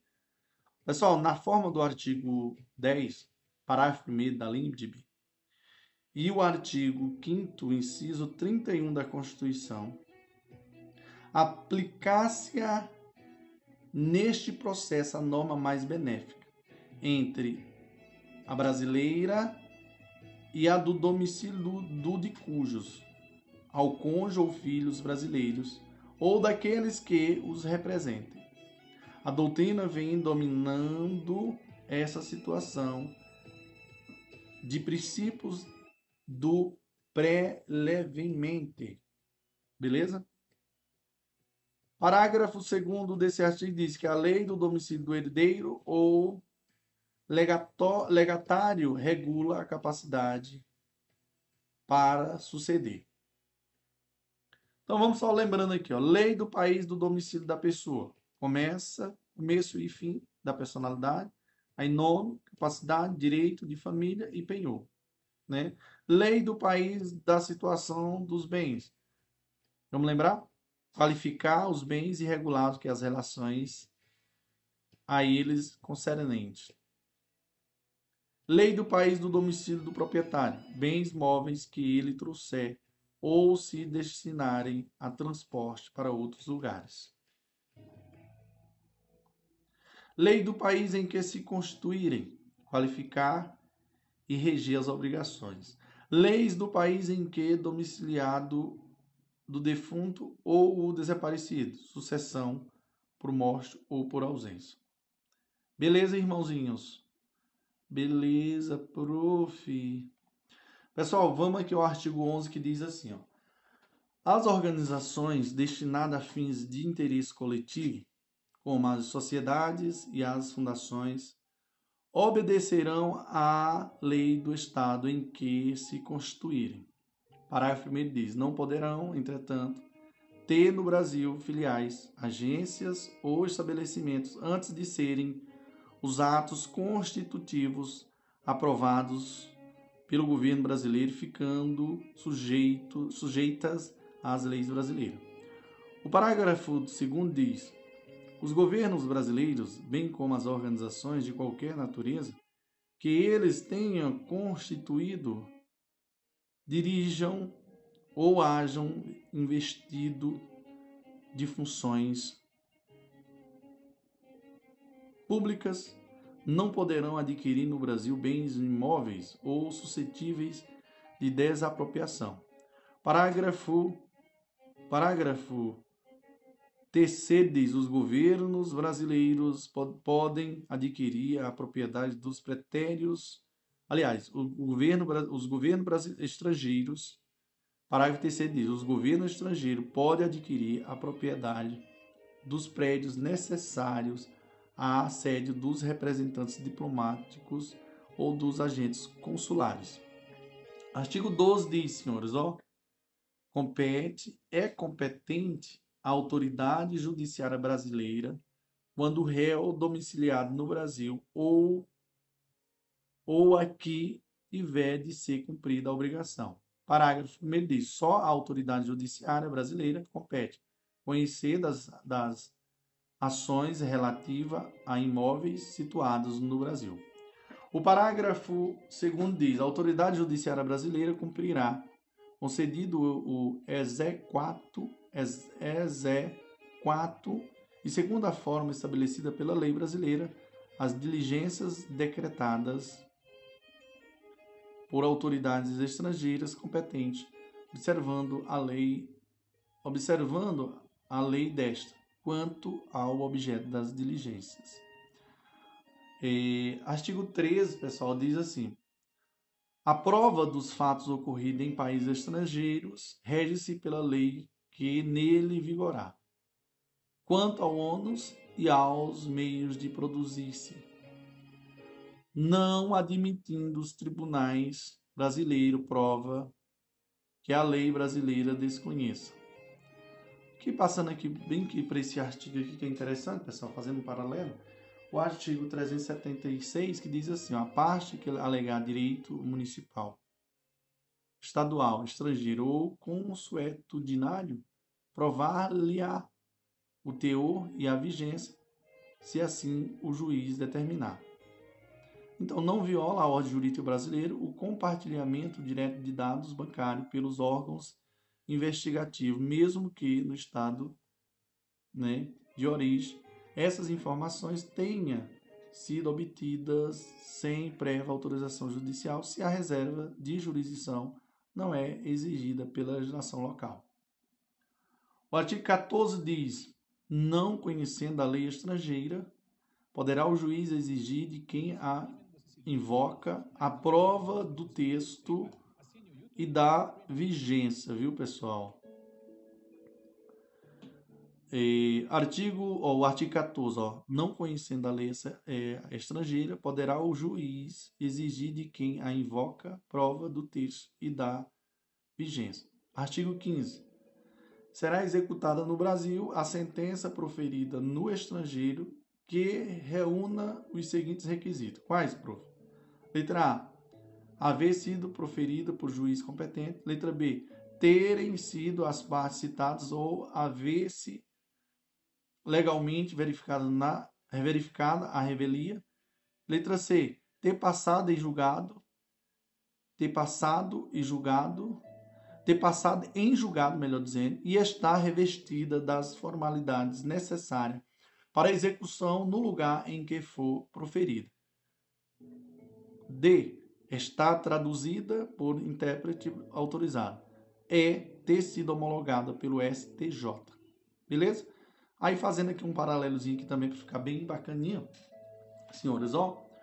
O artigo 900 e, 61 diz assim, ó, a decisão estrangeira somente terá eficácia no Brasil após a homologação de sentença estrangeira ou a concessão do exequato às cartas rogatórias, salvo disposição em sentido contrário de lei ou tratado. A lei ou tratado internacional poderá facilitar ou dispensar a homologação de sentença estrangeira ou a concessão de, do exe, exequato. Exemplo, a sentença estrangeira de divórcio consensual produz efeito no Brasil, independentemente da homologação pelo STJ. Beleza? Agora eu queria só fazer aqui uma observação, que são os requisitos para homologação de decisão estrangeira. Aí nós vamos fazer um paralelo com o artigo 15 do CPC e a LINDB, tá? Então, quais são os requisitos para homologação de decisão estrangeira, de acordo com a LINDB? Primeira, haver sido proferido por juiz competente. Segundo, terem sido as partes citadas ou haver-se haver-se legalmente verificada a, a revelia. Terceiro, ter passado em julgado, ter passado em julgado e estar revestida das formalidades necessárias para a execução no lugar em que for proferido. Quarto, estar traduzida por intérprete autorizado. Quinto, ter sido homologado pelo STJ. Isso aqui é de acordo com a LINDB, pessoal. Já o CPC, ele também tem os requisitos. Quais são os requisitos para homologação de decisão estrangeira de acordo com o CPC? 2015. Inciso 1 diz ser proferida por autoridade competente. 2. Ser, ser precedida de citação regular, ainda que verificada a revelia. Né? 3. Ser eficaz no país em que foi proferida. 4. Não ofender a coisa julgada brasileira. Tá certo, pessoal? Não ofender, não ofender a coisa julgada brasileira. Quinto, está acompanhada de tradução oficial, salvo disposição que a dispense, previ... que a dispense prevista em tratado. Sexto, não conter manifesta ofensa à ordem pública. É isso aí, prof. Glória a Deus. Bom, tem mais? Tem. Artigo 16 diz assim, pessoal. Quando os termos dos artigos precedentes, se houver de aplicar a lei estrangeira, ter-se-á em vista a disposição desta, sem considerar se qualquer remissão por ela feita a outra lei. Amém, irmão? Amém, prof. Bom, tem mais, pessoal. A teoria do, do reenvio, também chamada como teoria do retorno ou da devolução, é uma forma de interpretação de normas do direito internacional privado, de forma que haja substituição da lei nacional pela lei estrangeira, de modo pelo qual seja desprezado o elemento de conexão da ordenação nacional, dando preferência ao apontado pelo ordenamento jurídico ali, alienígena. Esse instituto é utilizado sempre que ocorrer problema nas interpretações de ordem internacional, servindo como meio importante de resolução de conflito, e sempre que for necessário, que o juiz aplique direito estrangeiro. O reenvio é uma interpretação que desconsidera a norma material da regra de, de conexão e explica o direito internacional privado estrangeiro para chegar à nova norma material, geralmente de âmbito nacional. O reenvio pode ser dividido em três graus. O primeiro grau consiste em dois países, onde o primeiro remetente, onde o primeiro remete uma legislação ao segundo país, que por sua vez reenvia ao primeiro. Segundo grau é compõe-se por três países onde o primeiro envia sua legislação ao segundo, que a reenvia ao terceiro.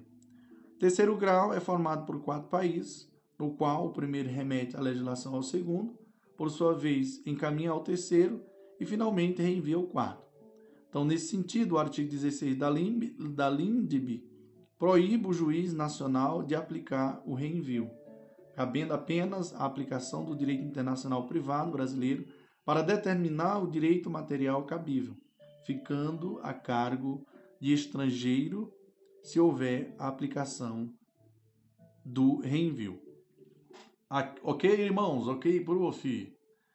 Senhores, atenção, porque o prof irá falar aqui do artigo 17, que diz assim: as leis, atos e sentenças de outros países, bem como quaisquer declarações de vontade, não terão eficácia no Brasil quando ofenderem a soberania nacional, a ordem jurídica e os bons costumes. Beleza? Beleza, professorzinho. Artigo 18 diz: tratando-se de brasileiros, são componentes são competentes as autoridades consulares brasileiras para lhes celebrar o casamento e os mais atos de registro civil e de tabelionato, inclusive o registro de nascimento e de óbito dos filhos de brasileiro ou brasileira nascida no país de sede, da sede do consulado. O parágrafo é, primeiro desse artigo diz que as autoridades consulares brasileiras também poderão celebrar a separação consensual e o divórcio consensual de brasileiros, não havendo filhos menores ou incapazes do casal e observados os requisitos legais quanto aos prazos, devendo constar na respectiva escritura pública as disposições relativas às, à descrição e à partilha dos bens comuns e à pensão alimentar e ainda ao acordo quanto à retomada pelo cônjuge de seu nome de solteiro ou à manutenção do nome adotado quando se deu o casamento. O parágrafo segundo diz: é indispensável a assistência de advogado. Devidamente, ó, é indispensável a assistência de advogado devidamente constituído, que se dará mediante a subscrição de petição, juntamente com ambas as partes ou com apenas uma delas, caso a outra constitua advogado próprio não se fazendo necessário que a assinatura do advogado conste da escritura pública. Artigo, senhores, artigo 19. Meu Deus, prof. O artigo 19 diz assim: reputa-se válidos todos os atos indicados no artigo anterior e celebrados pelos consulares brasileiros na vigência do decreto-lei número 4.659, de 4 de setembro de 1942, desde que satisfaçam todos os requisitos legais. Parágrafo único diz: no caso em que a celebração desses atos tiver sido recusada pelas autoridades consulares, com fundamento no artigo 18 do mesmo decreto-lei, ao interessado é facultado renovar o pedido dentro o pedido dentro em 90 dias contados da data da publicação desta lei. O artigo 20 diz: nas esferas administrativas, nas, nas esferas administrativa, controladora e judicial, não se decidirá com base em valores jurídico abstrato, sem que sejam consideradas as consequências práticas da decisão. Parágrafo único diz: a motivação demonstrará a necessidade e a adequação da da medida imposta ou da invalidação de ato contrário. Ajuste, quer dizer, só voltando aqui, que o prof já está aqui já meio cansado já. Né? Parágrafo 1 diz assim, ó, a motivação demonstrará a necessidade e a adequação da medida imposta ou da invalidação de ato, contrato, ajuste, processo ou norma administrativa, inclusive em face das possíveis alternativas.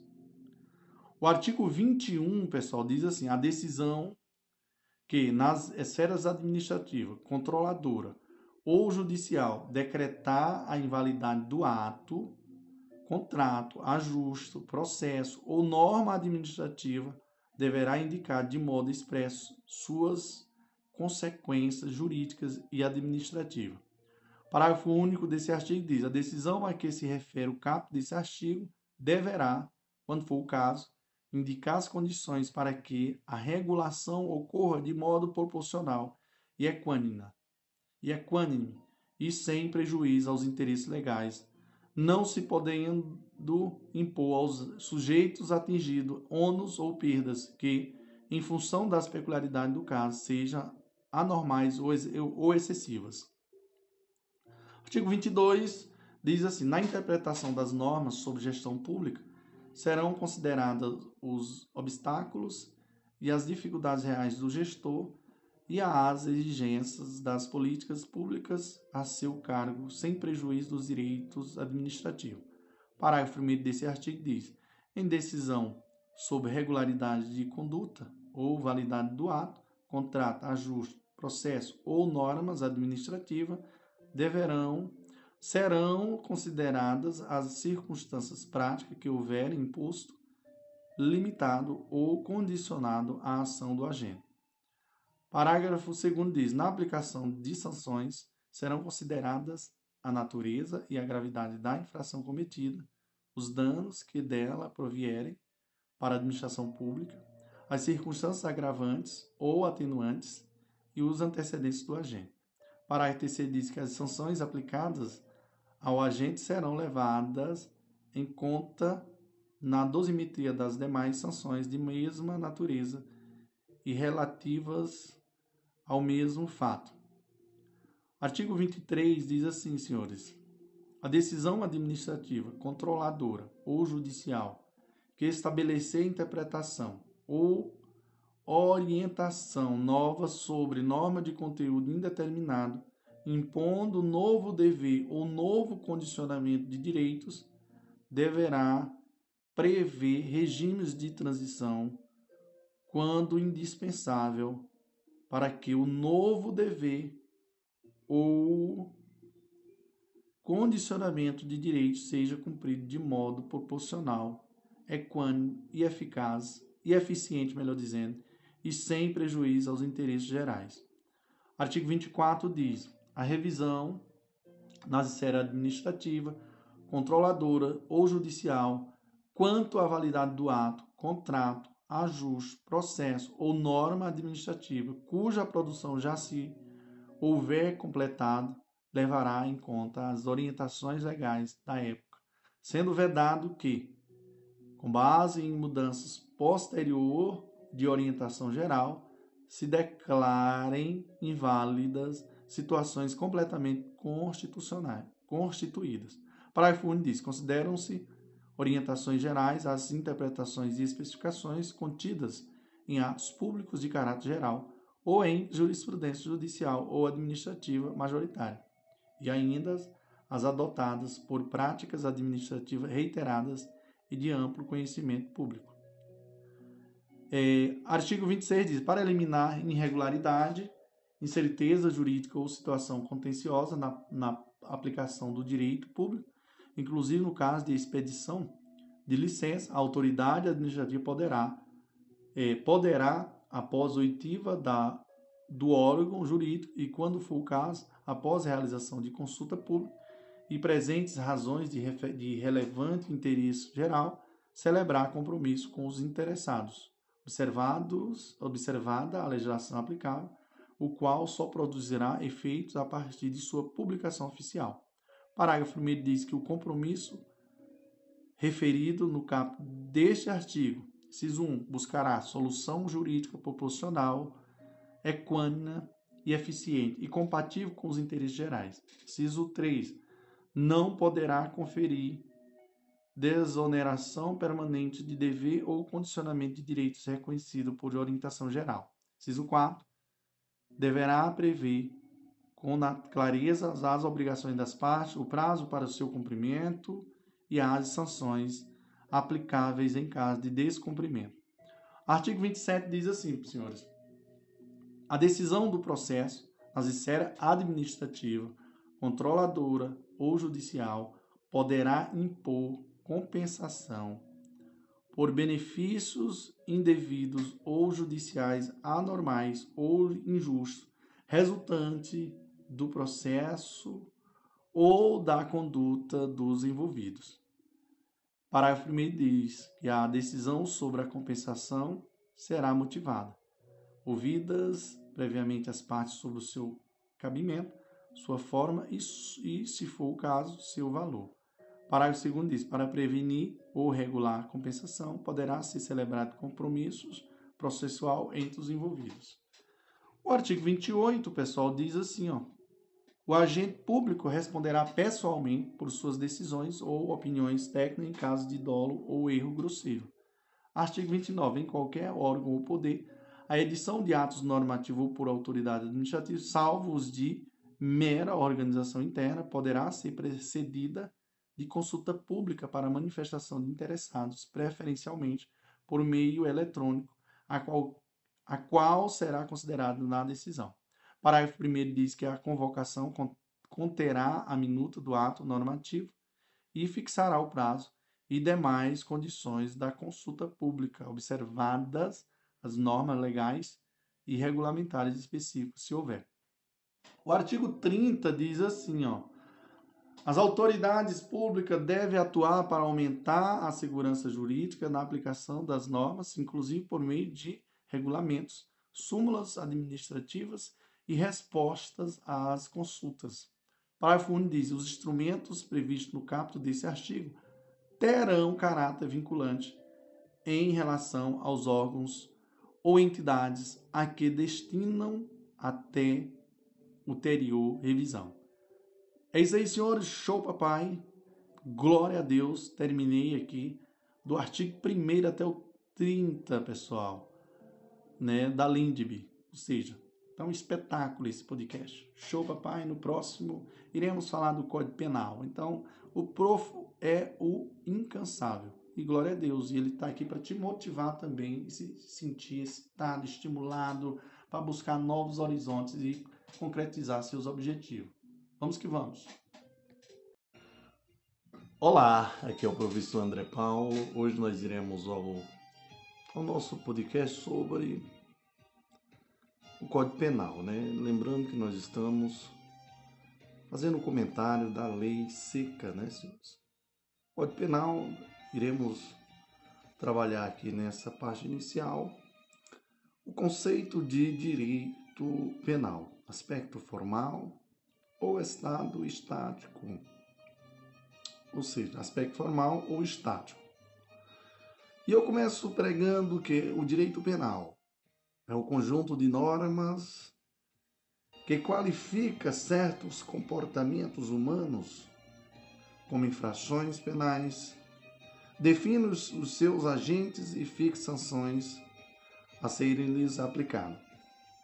Aspecto material, nós iremos analisar que o direito penal refere-se a comportamentos considerados altamente reprováveis ou danoso ao organismo social, afetando bem jurídico indisponível à própria conservação e progresso da sociedade. Aspecto sociológico ou dinâmico. O direito penal é mais um instrumento de controle social, visando assegurar a necessária disciplina para a harmonia, para a harmônica convivência dos membros da sociedade. E aqui, senhores, aprofundando mais um pouquinho sobre o aspecto, o enfoque sociológico, eu digo que a manutenção da paz social demanda a existência de normas destinadas a estabelecer diretrizes quando violadas regras de conduta, surge para o Estado o dever de aplicar sanções civis ou penais. Essa tarefa de controle social atua vários ramos do direito, o direito civil, direito administrativo e etc, e etc. O direito penal é apenas um dos ramos do controle social. Quando a conduta atenta contra bens jurídicos especialmente tutelados, merece reação mais severa por parte do Estado, valendo-se do direito penal. Importante, o que diferencia a norma penal das demais é a, é a espécie de consequência jurídica, ou seja, pena privativa de liberdade. O direito penal é norteado pelo princípio da intervenção mínima, só atuando quando os outros ramos do direito falham.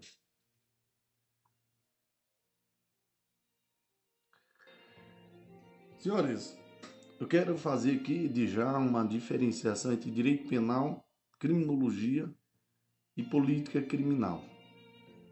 Tá? Lembrando que o direito penal analisa os fatos humanos indesejados, define quais devem ser rotulados como crime ou contravenções, anunciando as penas. Já a criminologia é a ciência empírica que resulta, aliás, é a ciência empírica que estuda o crime, o criminoso, a vítima e o comportamento da sociedade. E a política criminal, prof. A política criminal trabalha as estratégias e os meios de controle social da criminalidade. O direito penal ocupa-se ocupa-se do crime enquanto norma. Vou dar um exemplo aqui, senhores. Define como crime lesão no ambiente doméstico e familiar. Criminologia ocupa-se do crime enquanto fato social. Exemplo: quais fatores contribuem para a violência doméstica e familiar? Política criminal ocupa-se do crime enquanto valor. Exemplo: estuda como definir a ciência doméstica e familiar.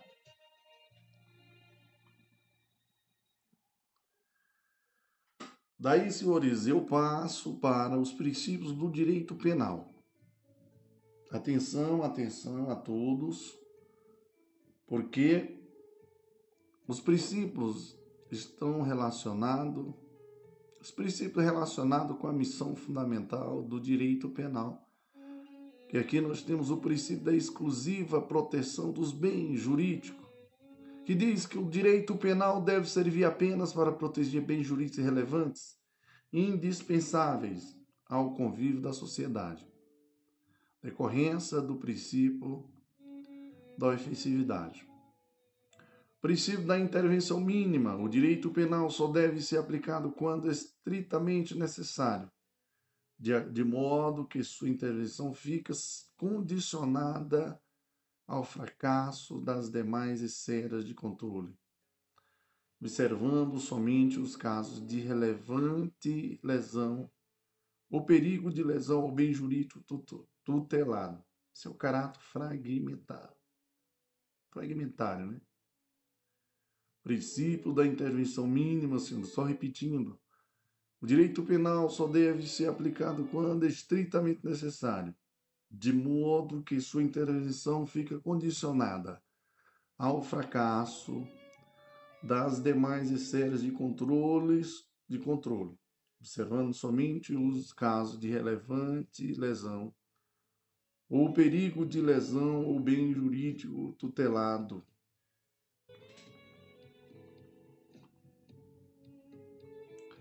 Princípio da fragmentariedade ou caráter fragmentado do direito penal estabelece que nem todos os ilícitos configuram infrações penais, mas apenas os que atentam contra valores fundamentais para a manutenção e o progresso do ser humano e da sociedade. Em razão do seu caráter fragmentário, o direito penal é a última, é a última etapa do, da, de proteção do bem jurídico. Deve ser utilizado no plano abstrato, para o fim de permitir a criação de tipos penais somente quando os demais ramos do direito tiverem falhado na tarefa de proteção de um bem jurídico. Refere-se assim à atividade legislativa. Irmãos, atenção, porque temos também a fragmentariedade às avessas. Isso são situações em que um comportamento inicialmente típico deixa de ser, deixa de interessar o direito penal, sem prejuízo da sua tutela pelos demais ramos do direito. Importante, senhores, o princípio da insignificância é o, é o desdobramento lógico da fragmentariedade, viu? Princípio da subsidiariedade. A atuação do direito penal é cabível unicamente quando os outros ramos do direito e os demais meios estatais de controle social tiverem se revelado importantes para o controle da ordem pública. Assim, o direito penal funciona como um executor de reserva, entrando em cena somente quando outros meios estatais de proteção mais brandos e, portanto, menos invasivos da liberdade individual não forem suficientes para a proteção do bem jurídico tutelado. Projeta-se no plano concreto, isto é, em sua atuação prática, o direito penal somente se legitima quando os demais meros os meios, quando os demais meios disponíveis já tiverem sido empregados sem prejuízo, aliás, empregados sem sucesso para a proteção do bem jurídico. É, guarda, guarda relação, portanto, com a tarefa de aplicação da lei penal. Princípio relacionado com o fato do agente, que é primeiro princípio é o princípio da exteriorização ou materialização do fato. Nesse caso aqui, o Estado só pode incriminar condutas humanas voluntárias, isto é, fatos. Atenção, veda-se o direito penal do autor. Consiste na punição do indivíduo baseada em seus pensamentos, desejos e estilo de vida. Conclusão. O direito penal brasileiro segue direito penal do fato. Requisitos de direito penal do autor do direito brasileiro. Até 2009, mendicância era contravenção penal, vadiagem é contravenção penal. Atenção. Identifica-se a aplicação do direito penal do autor em detrimento ao direito penal do fato. É, fixação da pena e o regime de cumprimento que é da pena e espécie de sanção. Princípio da legalidade, vamos lembrar que nós temos aqui o artigo 5 inciso 2 da Constituição Federal, que diz que ninguém será obrigado a fazer ou deixar de fazer alguma coisa, senão em virtude de lei. Temos aqui também o princípio, temos o artigo 5, inciso 40, 39 da Constituição, que diz assim, da Constituição de, 80, diz assim, de 88, que diz assim, não há crime sem lei anterior que o defina, sem nem pena, sem prévia combinação legal.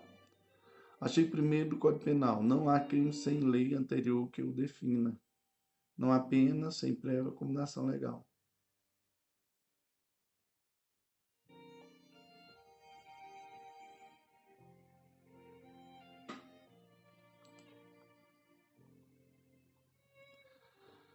Desdobramento do princípio da legalidade, nós vamos ter aqui, pessoal, que diz assim, ó, não há crime sem lei, não há crime ou pena sem lei, né? Ou seja, medida provisória não pode criar crime nem combinar pena. Letra B. Não há crime ou pena sem lei anterior, princípio da anterioridade. Letra C. Não há crime ou pena sem lei escrita, proíbe costume incriminador. Letra D. Não há crime ou pena sem lei estrita, proíbe-se a utilização da analogia para criar tipo crime incriminador ou analogia em mala parte. Letra E. Não há crime ou pena sem lei certa. Princípio da taxatividade ou da determinação. Proibição da criação de tipos penais vagos e indeterminados. Letra F. Não há crime ou pena sem lei necessária. Desdobramento lógico do princípio da intervenção mínima.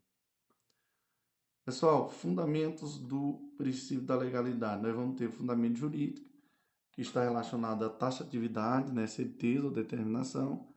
Temos o fundamento político, que, garante, que está relacionado à garantia contra a devida ingerência do, no Estado, contra a devida ingerência no Estado na vida particular. Histórico, vamos ter a, a Magna Carta. E democrático, separação dos poderes. Princípio da ofensividade e lesividade.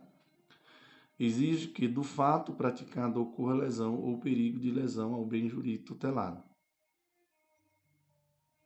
Somente condutas que causam lesão efetiva ou potencial a bem jurídico relevante de terceiro podem estar sujeitas ao direito penal. Crime de dano ocorre efetiva lesão ao bem jurídico. Homicídio, por exemplo. Crime de perigo. Basta riscos de lesão ao bem jurídico. Exemplo, embriaguez ao volante, porte de arma. Tá? Aqui nós vamos ter que o perigo abstrato, que o risco de lesão é absolutamente presumido por lei. Temos também o perigo concreto de, de vítima determinada, o risco deve ser demonstrado, indicando pessoa certa em perigo. É, de vítima difusa, o risco deve ser demonstrado dispensando vítima determinada. Princípio relacionado com o agente do fato. Princípio da responsabilidade pessoal. Aqui, pessoal, aqui esse, esse princípio aqui está relacionado, ele, ele diz o que? O princípio da responsabilidade pessoal, ele está relacionado a proibir-se o castigo pelo fato de outro. Está vedada a responsabilidade penal coletiva. Aqui, nesse princípio, nós temos o desdobramento dele, em que obrigatoriedade da individualização da acusação, que diz o seguinte, é proibida a denúncia genérica, vaga ou evasiva. Promotor de justiça deve individualizar os componentes. Observação. Nos crimes societários, os tribunais superiores flexibilizam essa obrigatoriedade. Temos também a obrigatoriedade da individualização da pena é mandamento constitucional evitando responsabilidade coletiva. Princípio da responsabilidade subjetiva. Não basta que o fato seja materialmente causado pelo agente, ficando a sua responsabilidade condicionada à existência da voluntariedade, dolo ou culpa. Está proibida a responsabilidade penal objetiva, isto é, sem dolo ou culpa. Temos ou do doutrina anunciando casos de responsabilidade penal objetiva. É, autorizada por lei, por exemplo, embriaguez, embriaguez voluntária, então, crítica. Então, a teoria do, do acto liberto em causa, em causa exige que exige não somente uma análise pretérica da, in, da imputabilidade, mas também da consciência e vontade do agente. Rixa qualificada. Crítica. Só responde pelo resultado agravador quem atuou frente a ele com dolo ou culpa, evitando-se responsabilidade penal objetiva.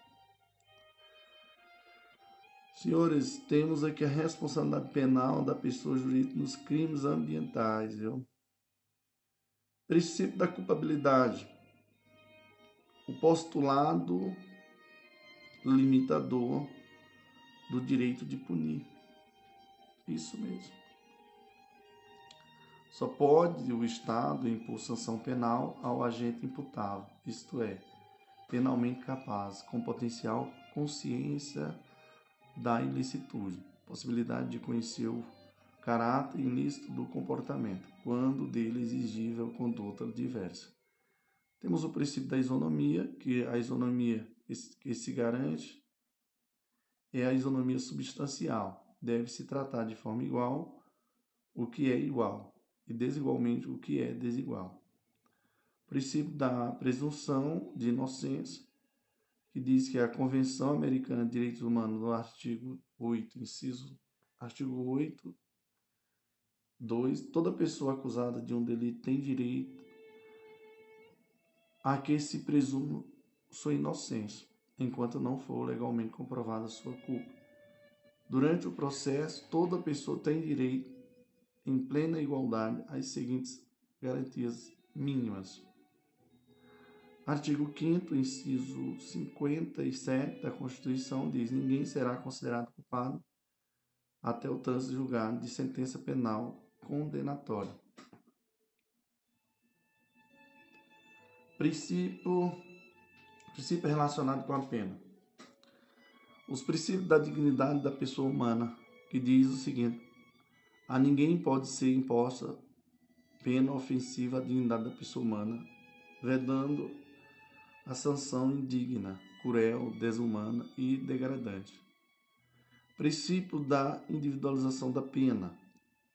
A individualização da pena deve ser observada em três momentos.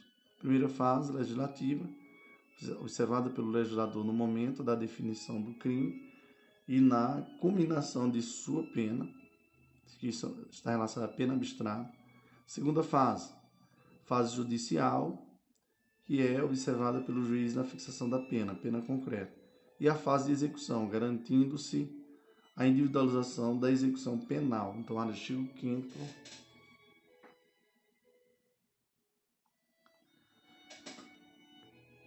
é da LEC, viu, pessoal? Princípio da proporcionalidade.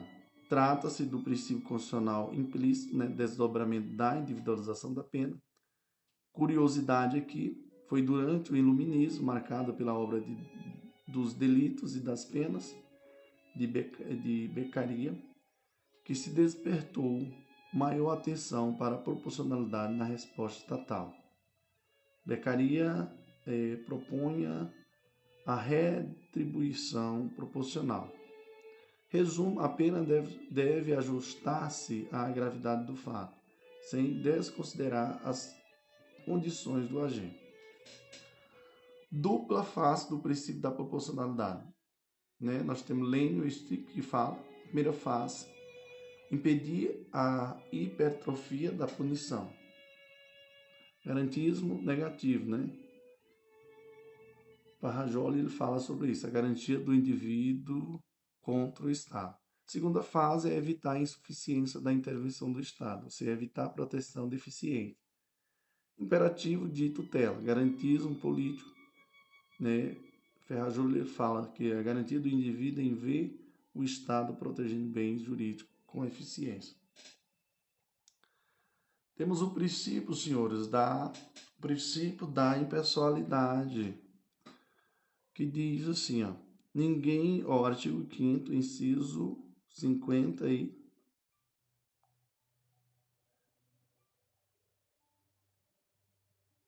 50 não, cadê? É quarenta e cinco diz assim da Constituição: nenhuma pena passará da pessoa do condenado, podendo princípio da pessoalidade, viu pessoal?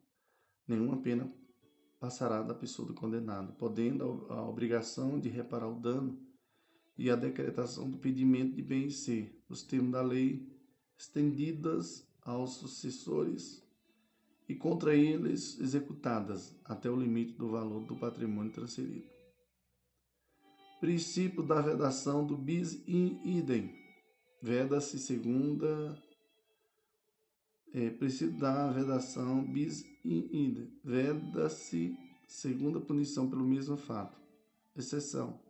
Artigo 5 Artigo 8 diz assim: a pena cumprida no estrangeiro atenua a pena imposta no Brasil pelo mesmo crime, quando diversas, ou nela é computada, quando idênticas. Possibilidade do sujeito ser processado duas vezes pelo mesmo fato. E aqui, senhores, atenção, porque nós iremos aqui da aplicação da lei penal. E eu começo falando aqui já adentrando, é título 1 da aplicação da lei penal. Aí, cada artigo eu irei falar. O primeiro artigo aqui do Código Penal, que fala sobre o princípio da anterioridade da lei. Artigo 1 diz: não há crime sem lei anterior que o defina, nem há, nem há pena sem prévia combinação legal. Lei penal no tempo. Nós vamos lembrar aqui do artigo 2 que diz assim, ó. Ninguém pode ser punido por fato que lei posterior deixa de considerar crime cessando em virtude dela a execução e os efeitos penais da sentença condenatória, abolite o crimes. Parágrafo único diz: a lei posterior que de qualquer modo favoreceu o agente aplica-se aos fatos anteriores, ainda que decididos por sentença condenatória, transitada em julgado. Retroatividade da lei penal benéfica. Só fazer aqui um quadro aqui comparativo, viu, pessoal? Tempo da conduta, aí vamos lembrar. Fato típico, né? Lei posterior, fato típico, né? Tempo da conduta, fato atípico. Aí, lei posterior, fato típico. Aí, o princípio da retroatividade ou irretroatividade, né?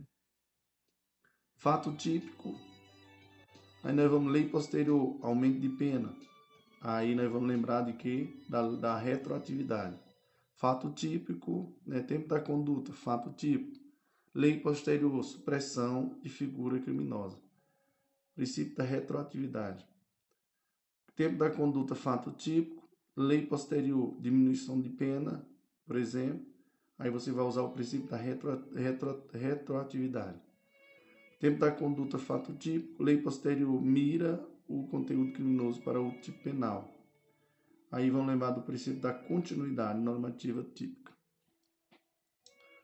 Outro quadro aqui, comparativo aqui, pessoal, do material é abolitio crimes e continuidade normativa. O abolitio crimes o crime é revogado formal e materialmente. Tá? É, o fato não é mais puníveis, né? Ocorre extinção da punibilidade, de acordo com o artigo 107, parágrafo, inciso 3 do Código Penal. Exemplo, crime de adultério, artigo 240 do Código Penal. Continuidade normativa tipo, crime revogado, formalmente, mas não materialmente. Continuidade normativa típica, pessoal. O fato continua sendo punível. A conduta criminosa é deslocada para outro tipo penal. Exemplo: crime de atentado violento ao poder, ao pudor. A ser tipificado pelo artigo, o artigo 213, em conjunto com o crime de estupro da Lei 12.000 2015 de 2009. O STF ele diz assim, ó, o, é, súmula 611 do STF diz: Transitado julgado a sentença condenatória, compete ao juiz das execuções a aplicação da lei mais, mais benigna. É, lei excepcional ou temporal, artigo 3. A lei excepcional ou temporária embora decorrido o período de sua duração ou cessadas as circunstâncias que a determinaram, aplica-se ao fato praticado durante sua vigência. Né? É a ultratividade da lei, né, pessoal? Lei excepcional ou temporária possui duas características essenciais: a alta revogabilidade e a ultratividade. Tempo do crime, artigo 4 Considera-se praticado o crime no momento da ação ou omissão ainda que outro seja o momento do resultado. Aí vamos lembrar que tempo do crime aqui, pessoal, vamos lembrar da teoria da atividade, que considera-se praticado o crime no momento da conduta, né? Isso é adotado no momento da conduta. Adotada no Brasil, né, senhores? Teoria do resultado considera-se praticado o crime no momento do resultado. Teoria mista ou da ambiguidade considera-se praticado o crime no momento da conduta ou da, do resultado. Beleza?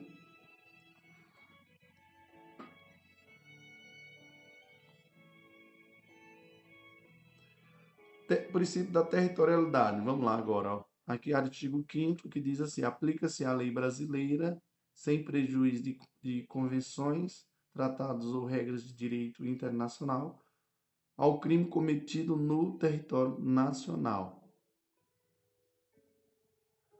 Para os, eh, para os efeitos penais, considera-se como extensão do direito nacional as embarcações.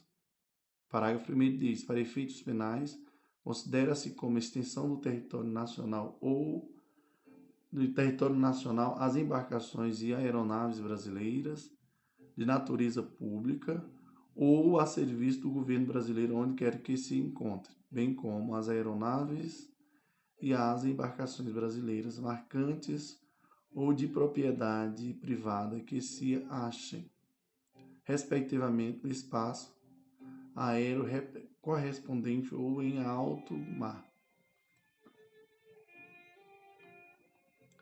Parágrafo segundo, também é também aplicável a lei brasileira aos crimes praticados no bordo a bordo de aeronaves ou embarcações brasileiras de propriedade privada, achando-se aquelas em pouso no território nacional ou em voo no espaço aéreo correspondente e estas em porto ou mar territorial do Brasil. Lugar do crime, prof. Isso. Artigo 6 Considera-se praticado o crime no lugar em que ocorreu a ação ou omissão, no todo ou em parte, bem como onde se produziu ou deveria produzir-se o resultado. Ok?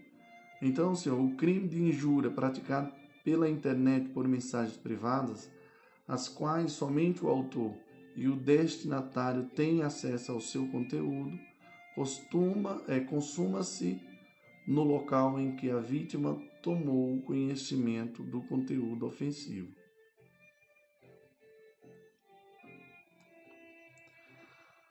Lugar do crime, vamos lembrar, teoria da atividade, né? Vamos lembrar da teoria? O crime considera-se praticado no lugar da conduta. Teoria da atividade, no caso do lugar do crime. Teoria do resultado. O crime considera-se praticado no lugar do resultado.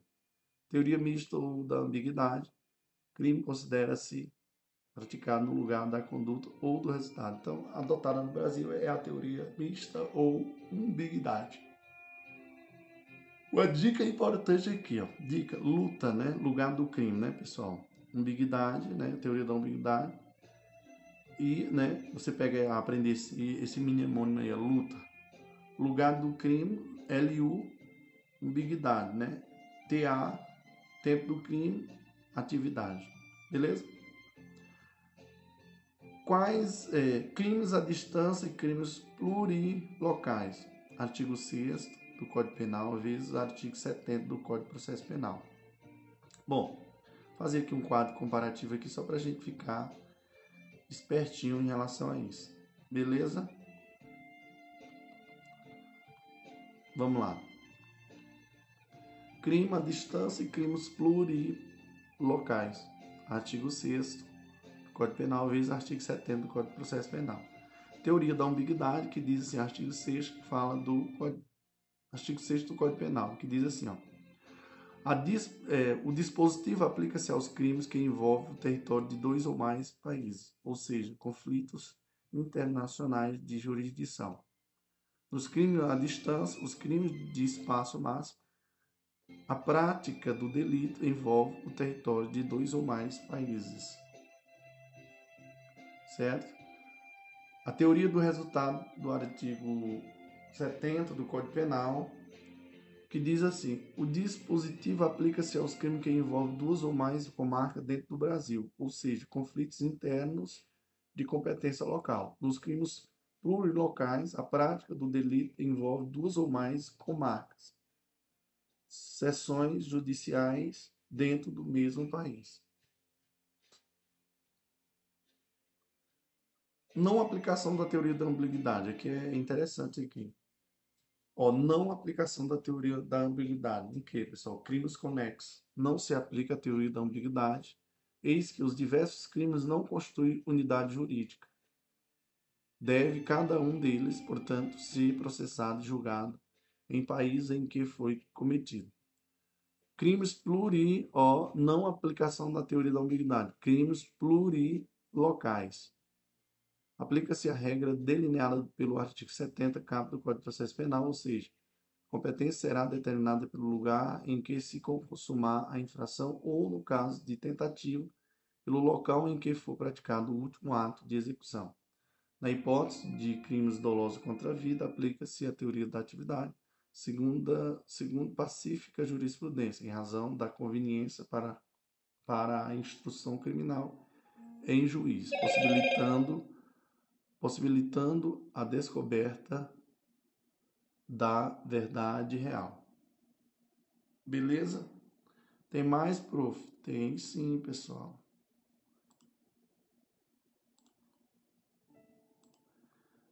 Crime, ó, não aplicação da teoria da ambiguidade. Infrações penais de menor potencial ofensivo. Vamos lembrar da teoria da atividade, né, pessoal? A competência do juiz será determinada pelo lugar em que foi praticada a infração penal. Crimes, ó, não aplicação da teoria da ambiguidade, crimes falimentares. O foro do, o foro do local em que foi é, decretada a falência, concedida a repercussão judicial ou homologando o plano de recuperação extrajudicial. Atos infracionais. Compete à autoridade do lugar da ação ou da omissão. Viu, pessoal? Então, não aplicação da teoria da ambiguidade. Ó. Atos infracionais. Competente à autoridade do lugar da ação ou da omissão. Lembrar da Lei 8.069 de 90, o ECA, né? artigo 147. É, princípio da extraterritorialidade, vamos lembrar aqui do artigo 7, que, fica, que diz assim: ficam sujeitos à lei brasileira, embora cometida no estrangeiro. Artigo 7 fica sujeito à lei brasileira, embora cometida no estrangeiro. Ciso 1. Né? Os crimes, ó, isso aqui é incondicionado, viu, pessoal? Os crimes, a linha A contra a vida ou liberdade do presidente da, da República, né? E sua defesa ou real, né? Princípio da defesa ou. Aí a linha, aí a, a linha B contra o patrimônio, fé pública da União, do Estado, da União, do Distrito Federal, do, do Estado do território, de município, empresa pública, sociedade de economia mista, autarquia ou fundação, instituída pelo poder público. A linha C conta a administração pública por quem está a seu serviço. A linha D de genocídio, quando o agente for brasileiro ou domiciliado no Brasil. Princípio aqui, pessoal, da personalidade ou da nacionalidade, né? Inciso 2. Falando do inciso 1, um, né, fica sujeito à lei brasileira, embora cometido no estrangeiro, aí falei inciso 1. Inciso 2. Os crimes, isso aqui é ação por condicionada, viu, pessoal? A linha A que, por ter tratado a convenção, o Brasil se obrigou a reprimir. Esse aqui é o princípio da justiça universal. A linha B, praticado por brasileiro, né? princípio da nacionalidade ativa. Linha C, praticado em aeronave ou embarcações brasileiras, marcantes ou de, ou de propriedade privada. Quando em território estrangeiro e aí sejam julgados. Princípio da representação. Parágrafo 1 diz assim: nos casos de, do inciso 1, que são ação incondicionada, o agente é punido segundo a lei brasileira, ainda que absorvido ou condenado no estrangeiro. Possibilidade de dupla condenação pelo mesmo fato. Parágrafo 2 diz: nos casos do inciso 2, condicionada, né, que são ação condicionada, a aplicação da lei brasileira depende do concurso de agentes, dos concursos dos seguintes é, depende dos concursos das seguintes condições. Primeiro, a letra A, o, a, entrar, no, entrar o agente do território nacional. Letra B, ser o fato punível, também no país em que foi praticado. C, está o crime incluído entre aqueles que entre aqueles pelos quais a lei brasileira autoriza a extradição.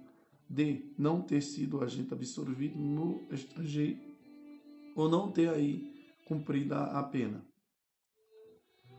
Letra E. Não ter sido agente perdoado ou no estrangeiro ou por outro motivo não está extinta a punibilidade segundo a lei mais favorável.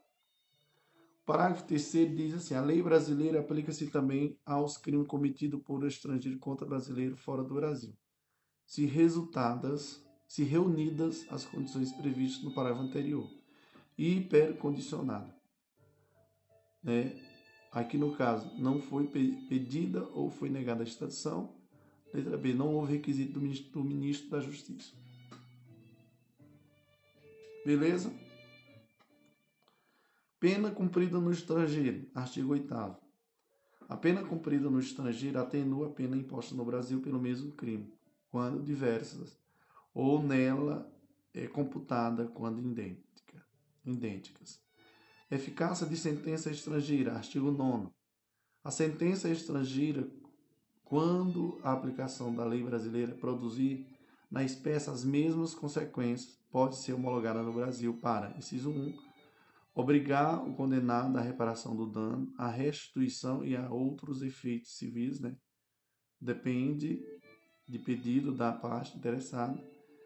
Inciso 2, sujeitá-lo à medida de segurança, né? É, depende da existência de tratado de extradição com o país de cuja autoridade judiciária emanou a sentença ou na falta de tratado de requisito do ministro da Justiça.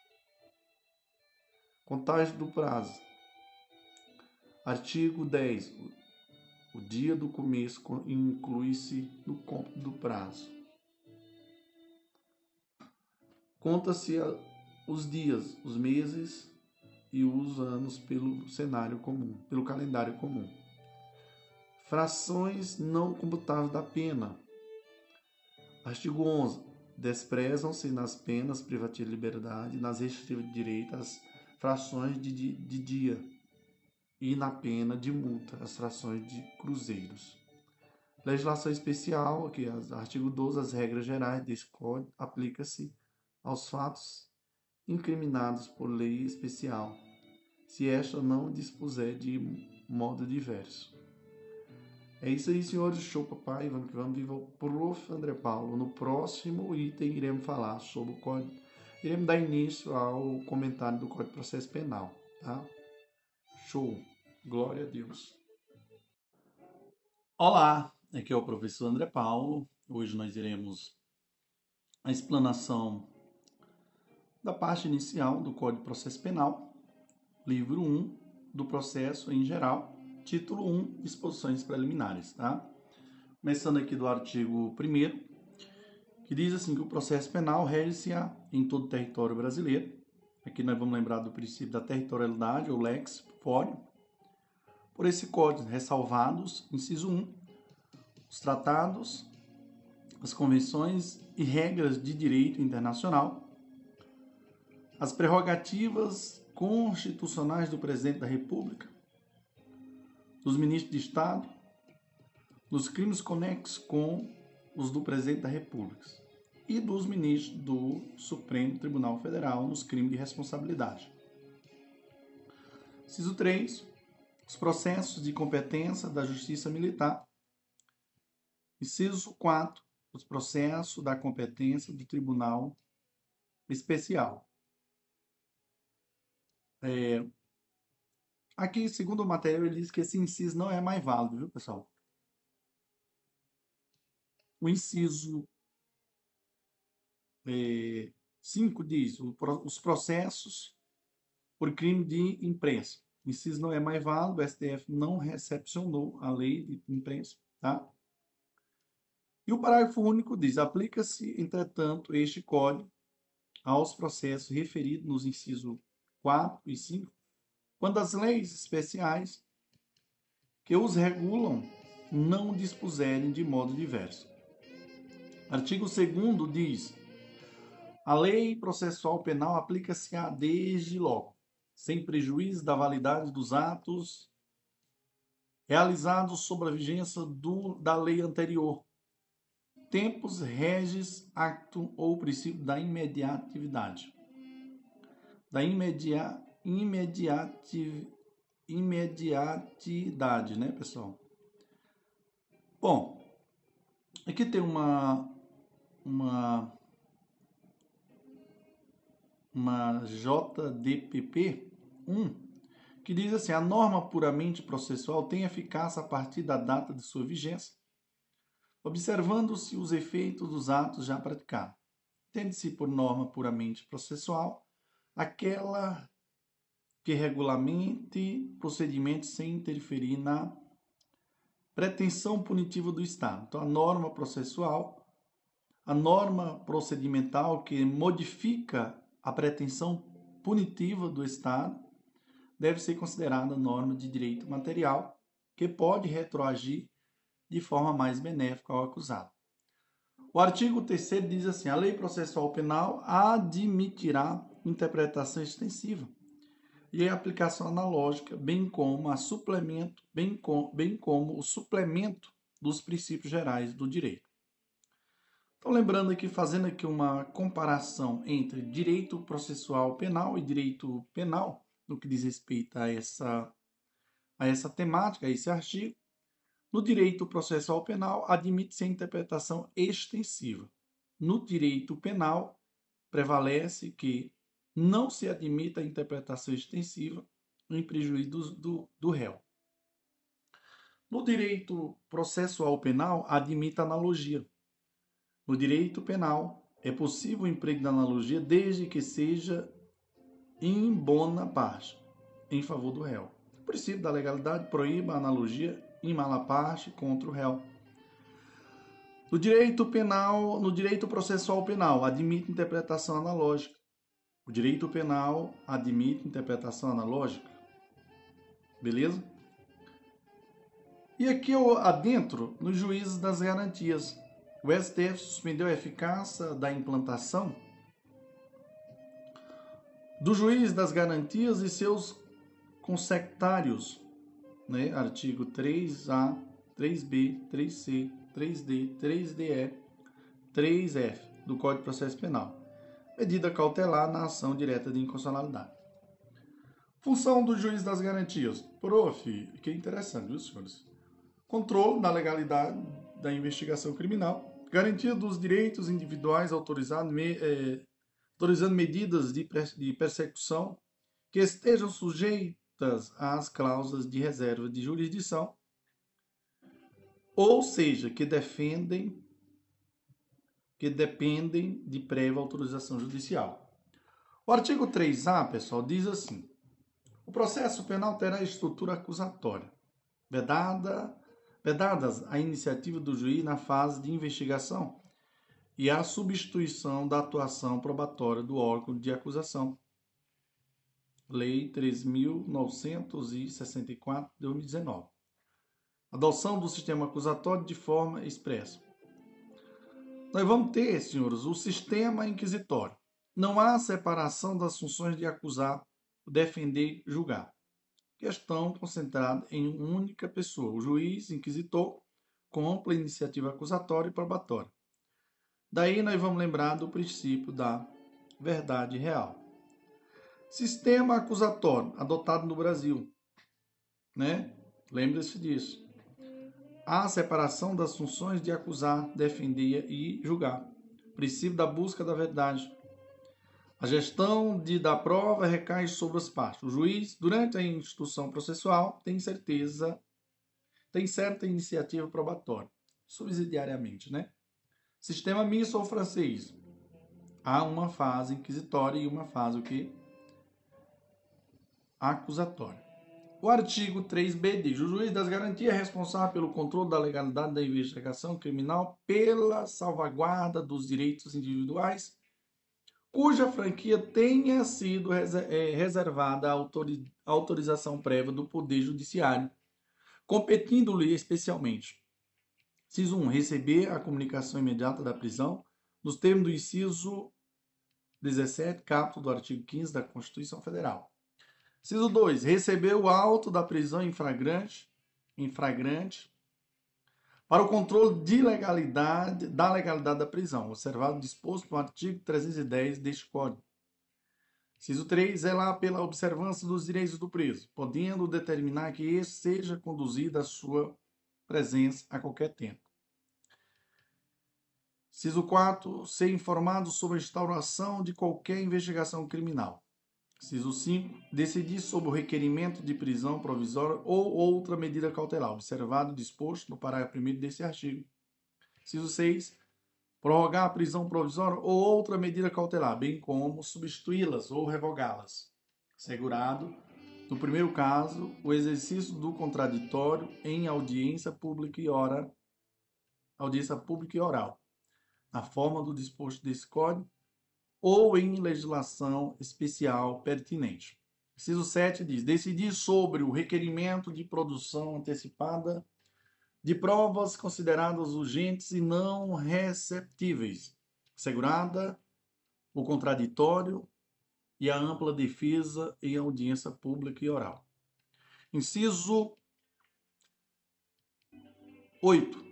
Prorrogar o prazo de duração do inquérito estando investigado preso em, em vista das razões apresentadas pela autoridade policial e observado o disposto no parágrafo 2 desse artigo. Ciso 9. Determinar o trancamento do inquérito policial quando não houver fundamento razoável para sua instauração ou prosseguimento. Ciso 10 diz: Requisitar documentos, laudos e informações ao delegado de polícia sobre o andamento da investigação. Inciso, inciso 11. Decidir sobre o requerimento de. A A diz interceptação telefônica, interceptação telefônica do fluxo de comunicação em sistemas de informática e telemática ou de outras formas de comunicação. Linha B diz afastamento do sigilo fiscal, bancário, de dados e telefone. Linha C, busca e apreensão domiciliar. Linha D, acesso às informações sigilosas. Linha E diz outros meios de obtenção da prova que restringam direitos fundamentais do investigado. A linha é, a linha a linha não, inciso 12, julgar os habeas corpus impetrado antes do oferecimento da denúncia. Inciso é, 13. Determinar a instauração de procedimento de a instauração de incidentes de insanidade mental. Inciso 14. Decidir sobre o recebimento de, da denúncia ou queixa, nos termos do artigo 300 e 399 deste Código. Inciso 15. Assegurar prontamente, quando se fizer necessário, o direito otorgado ao investigado e ao seu defensor de acesso a todos os elementos informativos e provas produzidos no âmbito da investigação criminal, salvo no que concerne estritamente as diligências em andamento. Inciso eh, 16. Deferir pedido de admissão de assistência técnica para acompanhar a produção de, da perícia. Inciso 12. Decidir sobre a homologação de acordo de não persecução penal ou os de colaboração premiada quando, quando formalizado durante a investigação. Inciso 18. Outras medidas inerentes às atribuições definidas no caput desse artigo. Inciso e... Parágrafo 1. O preso em flagrante ou por força do mandado de prisão provisória será encaminhado à presença do juiz de garantias no prazo de 24 horas, momento em que se realizará a audiência com a presença do Ministério Público e da Defensoria Pública ou de advogado constituído, vedado o emprego de videoconferência.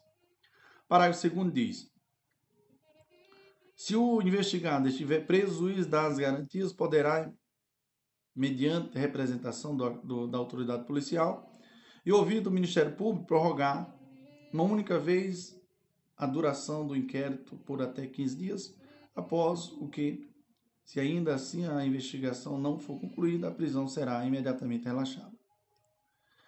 Então, senhores, atenção, atenção, porque o que eu vou falar aqui, pessoal, é muito importante, muito mesmo tá?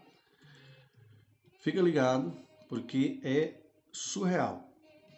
Eu irei falar aqui na audiência de custódia por videoconferência. Aguarde só um momento, vou deixar vocês aqui ouvindo aqui um sonzinho aqui de fundo para que nós possamos dar continuidade. O prof vai tomar um copinho de água e eu vou continuar essa gravação ainda, viu? Não vou encerrar agora, fica ligado. Ah, prof, encerra. Não vou encerrar. Fica ligado, quero que você tire aí cinco minutinhos aí, ou três minutos só para relaxar, ouvindo um sonzinho e fazendo o quê? Uma técnica de meditação. Ou seja, respira profundo e sempre lembre que estamos no processo de busca de projetos, de objetivos, de consolidação de sonhos e para isso é necessário a gente relaxar e ter uma paz espiritual para que tudo seja ou para que tudo aconteça no momento certo e na hora certa. Show, papai, vamos que vamos. Me aguarde aí dois minutinhos aí. Relaxe, respire.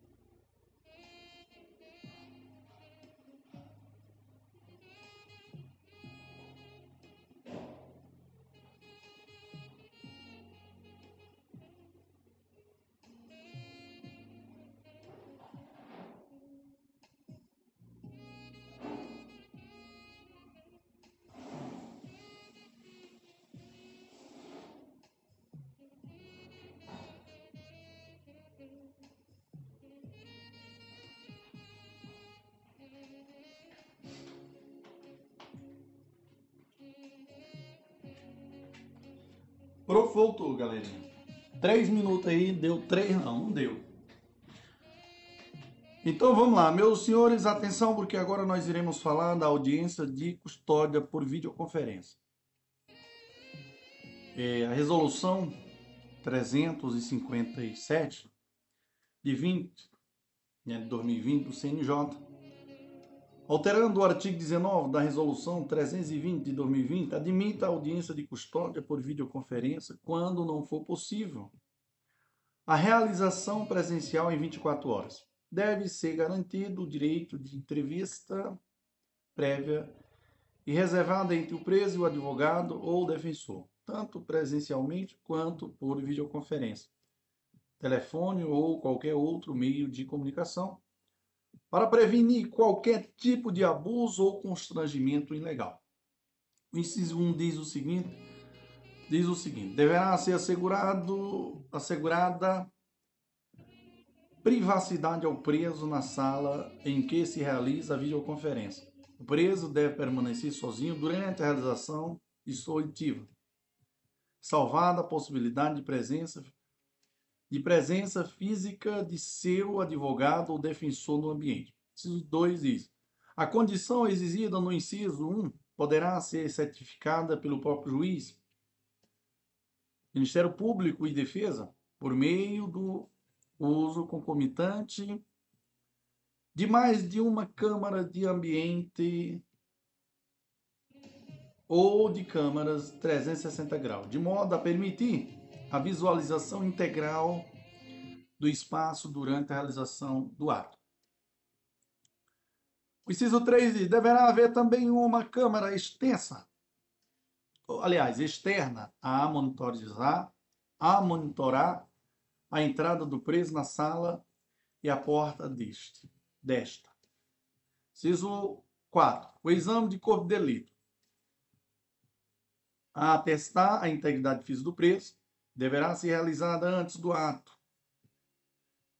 A norma administrativa ainda dispõe que deve ser assegurada a participação do Ministério Público, que pode propor, inclusive, o acordo de não persecução penal. Artigo 28A do Código, Penal, do Código de Processo Penal. Alerta, por fim, que as salas destinadas à realização de atos processuais por sistema de videoconferência podem ser fiscalizadas pelas corregedorias e pelos juízes que presidem as audiências. Agora, com a promulgação do primeiro artigo do quer dizer, do primeiro parágrafo do artigo 3b, instala-se o retrocesso.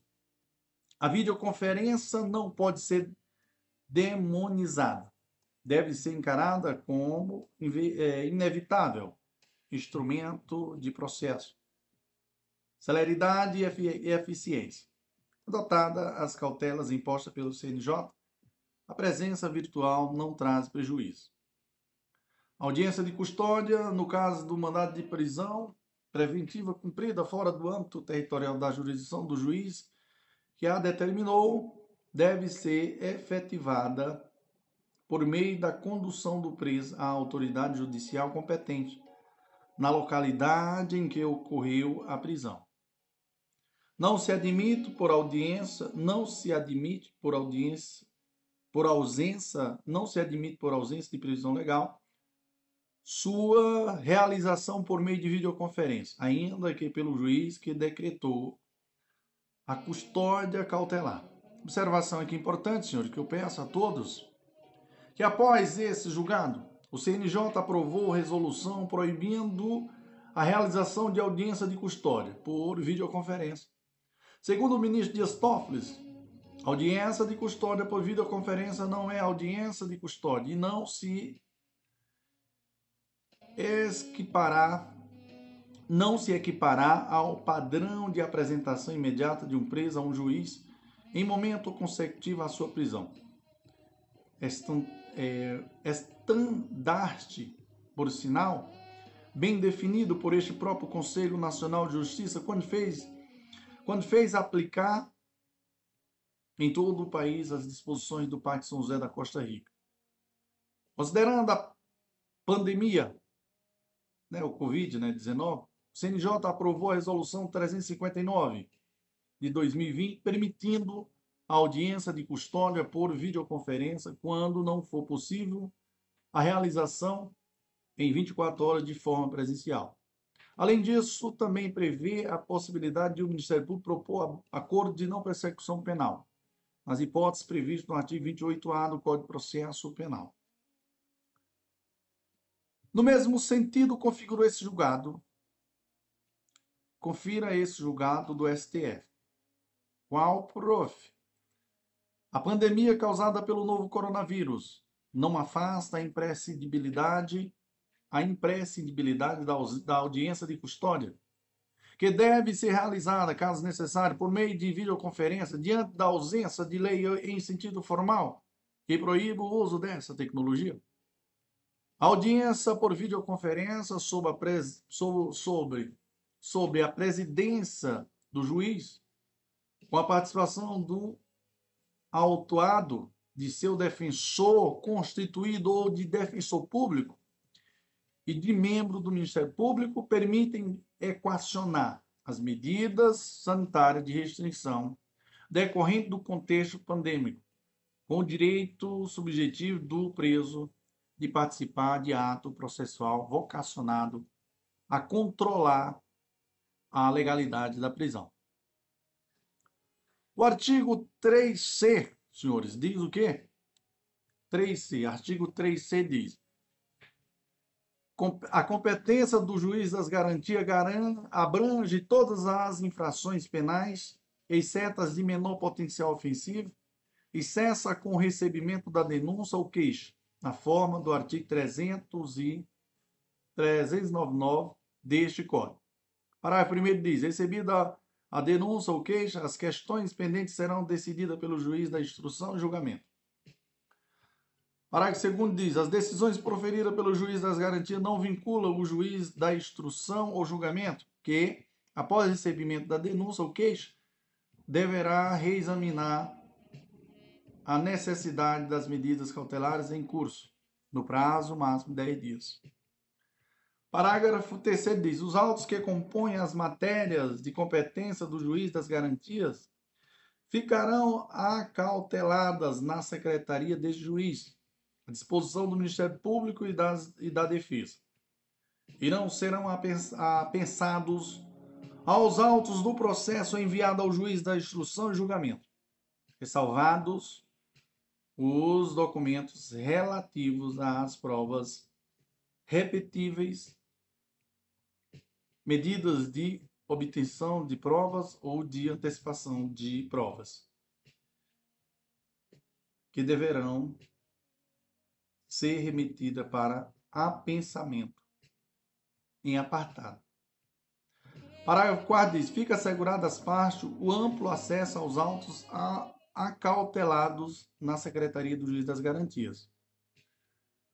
O artigo 3b D diz assim: o juiz que, na fase de investigação, praticar qualquer ato incluído nas competências do artigo 4 5 desse Código ficará impedido de funcionar no processo. O parágrafo único diz que, nas comarcas em que funcionar apenas um juiz, os tribunais criarão um sistema de rodízio de magistrados, a fim de atender às disposições desse, código, desse capítulo.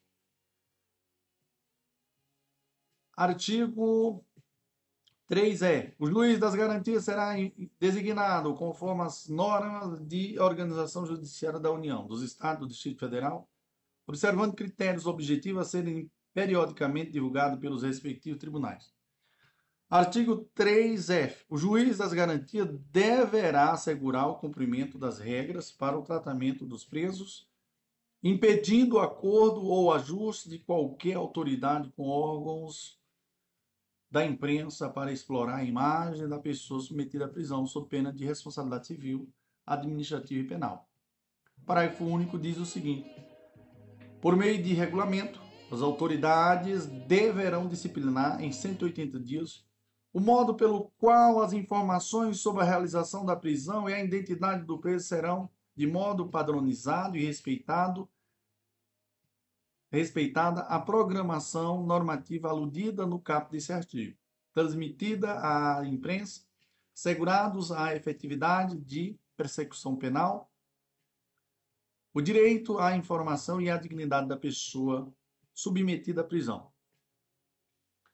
Ainda, senhor, sobre o juiz das garantias. O juiz das garantias é responsável pelo controle da legalidade da investigação criminal e pela salvaguarda dos direitos individuais. A competência abrange todas as infrações penais, exceto as de menor potencial ofensivo. A competência cessa com o recebimento da denúncia ou queixa. Suas decisões não vinculam o juiz de instrução e julgamento. O juiz que, na fase de investigação, praticar qualquer ato incluído nas competências dos artigos 4 e 5 deste Código, ficará impedido de funcionar no processo. Amém, irmão? Amém, prof. Glória a Deus. Então, finaliza aí o nosso nossa primeira participação sobre o Código de Processo Penal é, hoje. Segundo dia de estudo, iremos explorar, explorar mais temas, viu? Senhores, atenção, porque se você seguir o professor André Paulo no Instagram, no Spotify, é, compartilhar seus podcasts, você não ajuda só o professor André Paulo, como ajuda muita gente. Beleza? Então, valorize quem agrega na sua vida. E é isso. Minha intenção é essa. Show, papai. Vamos que vamos. Viva o Prof. André Paulo.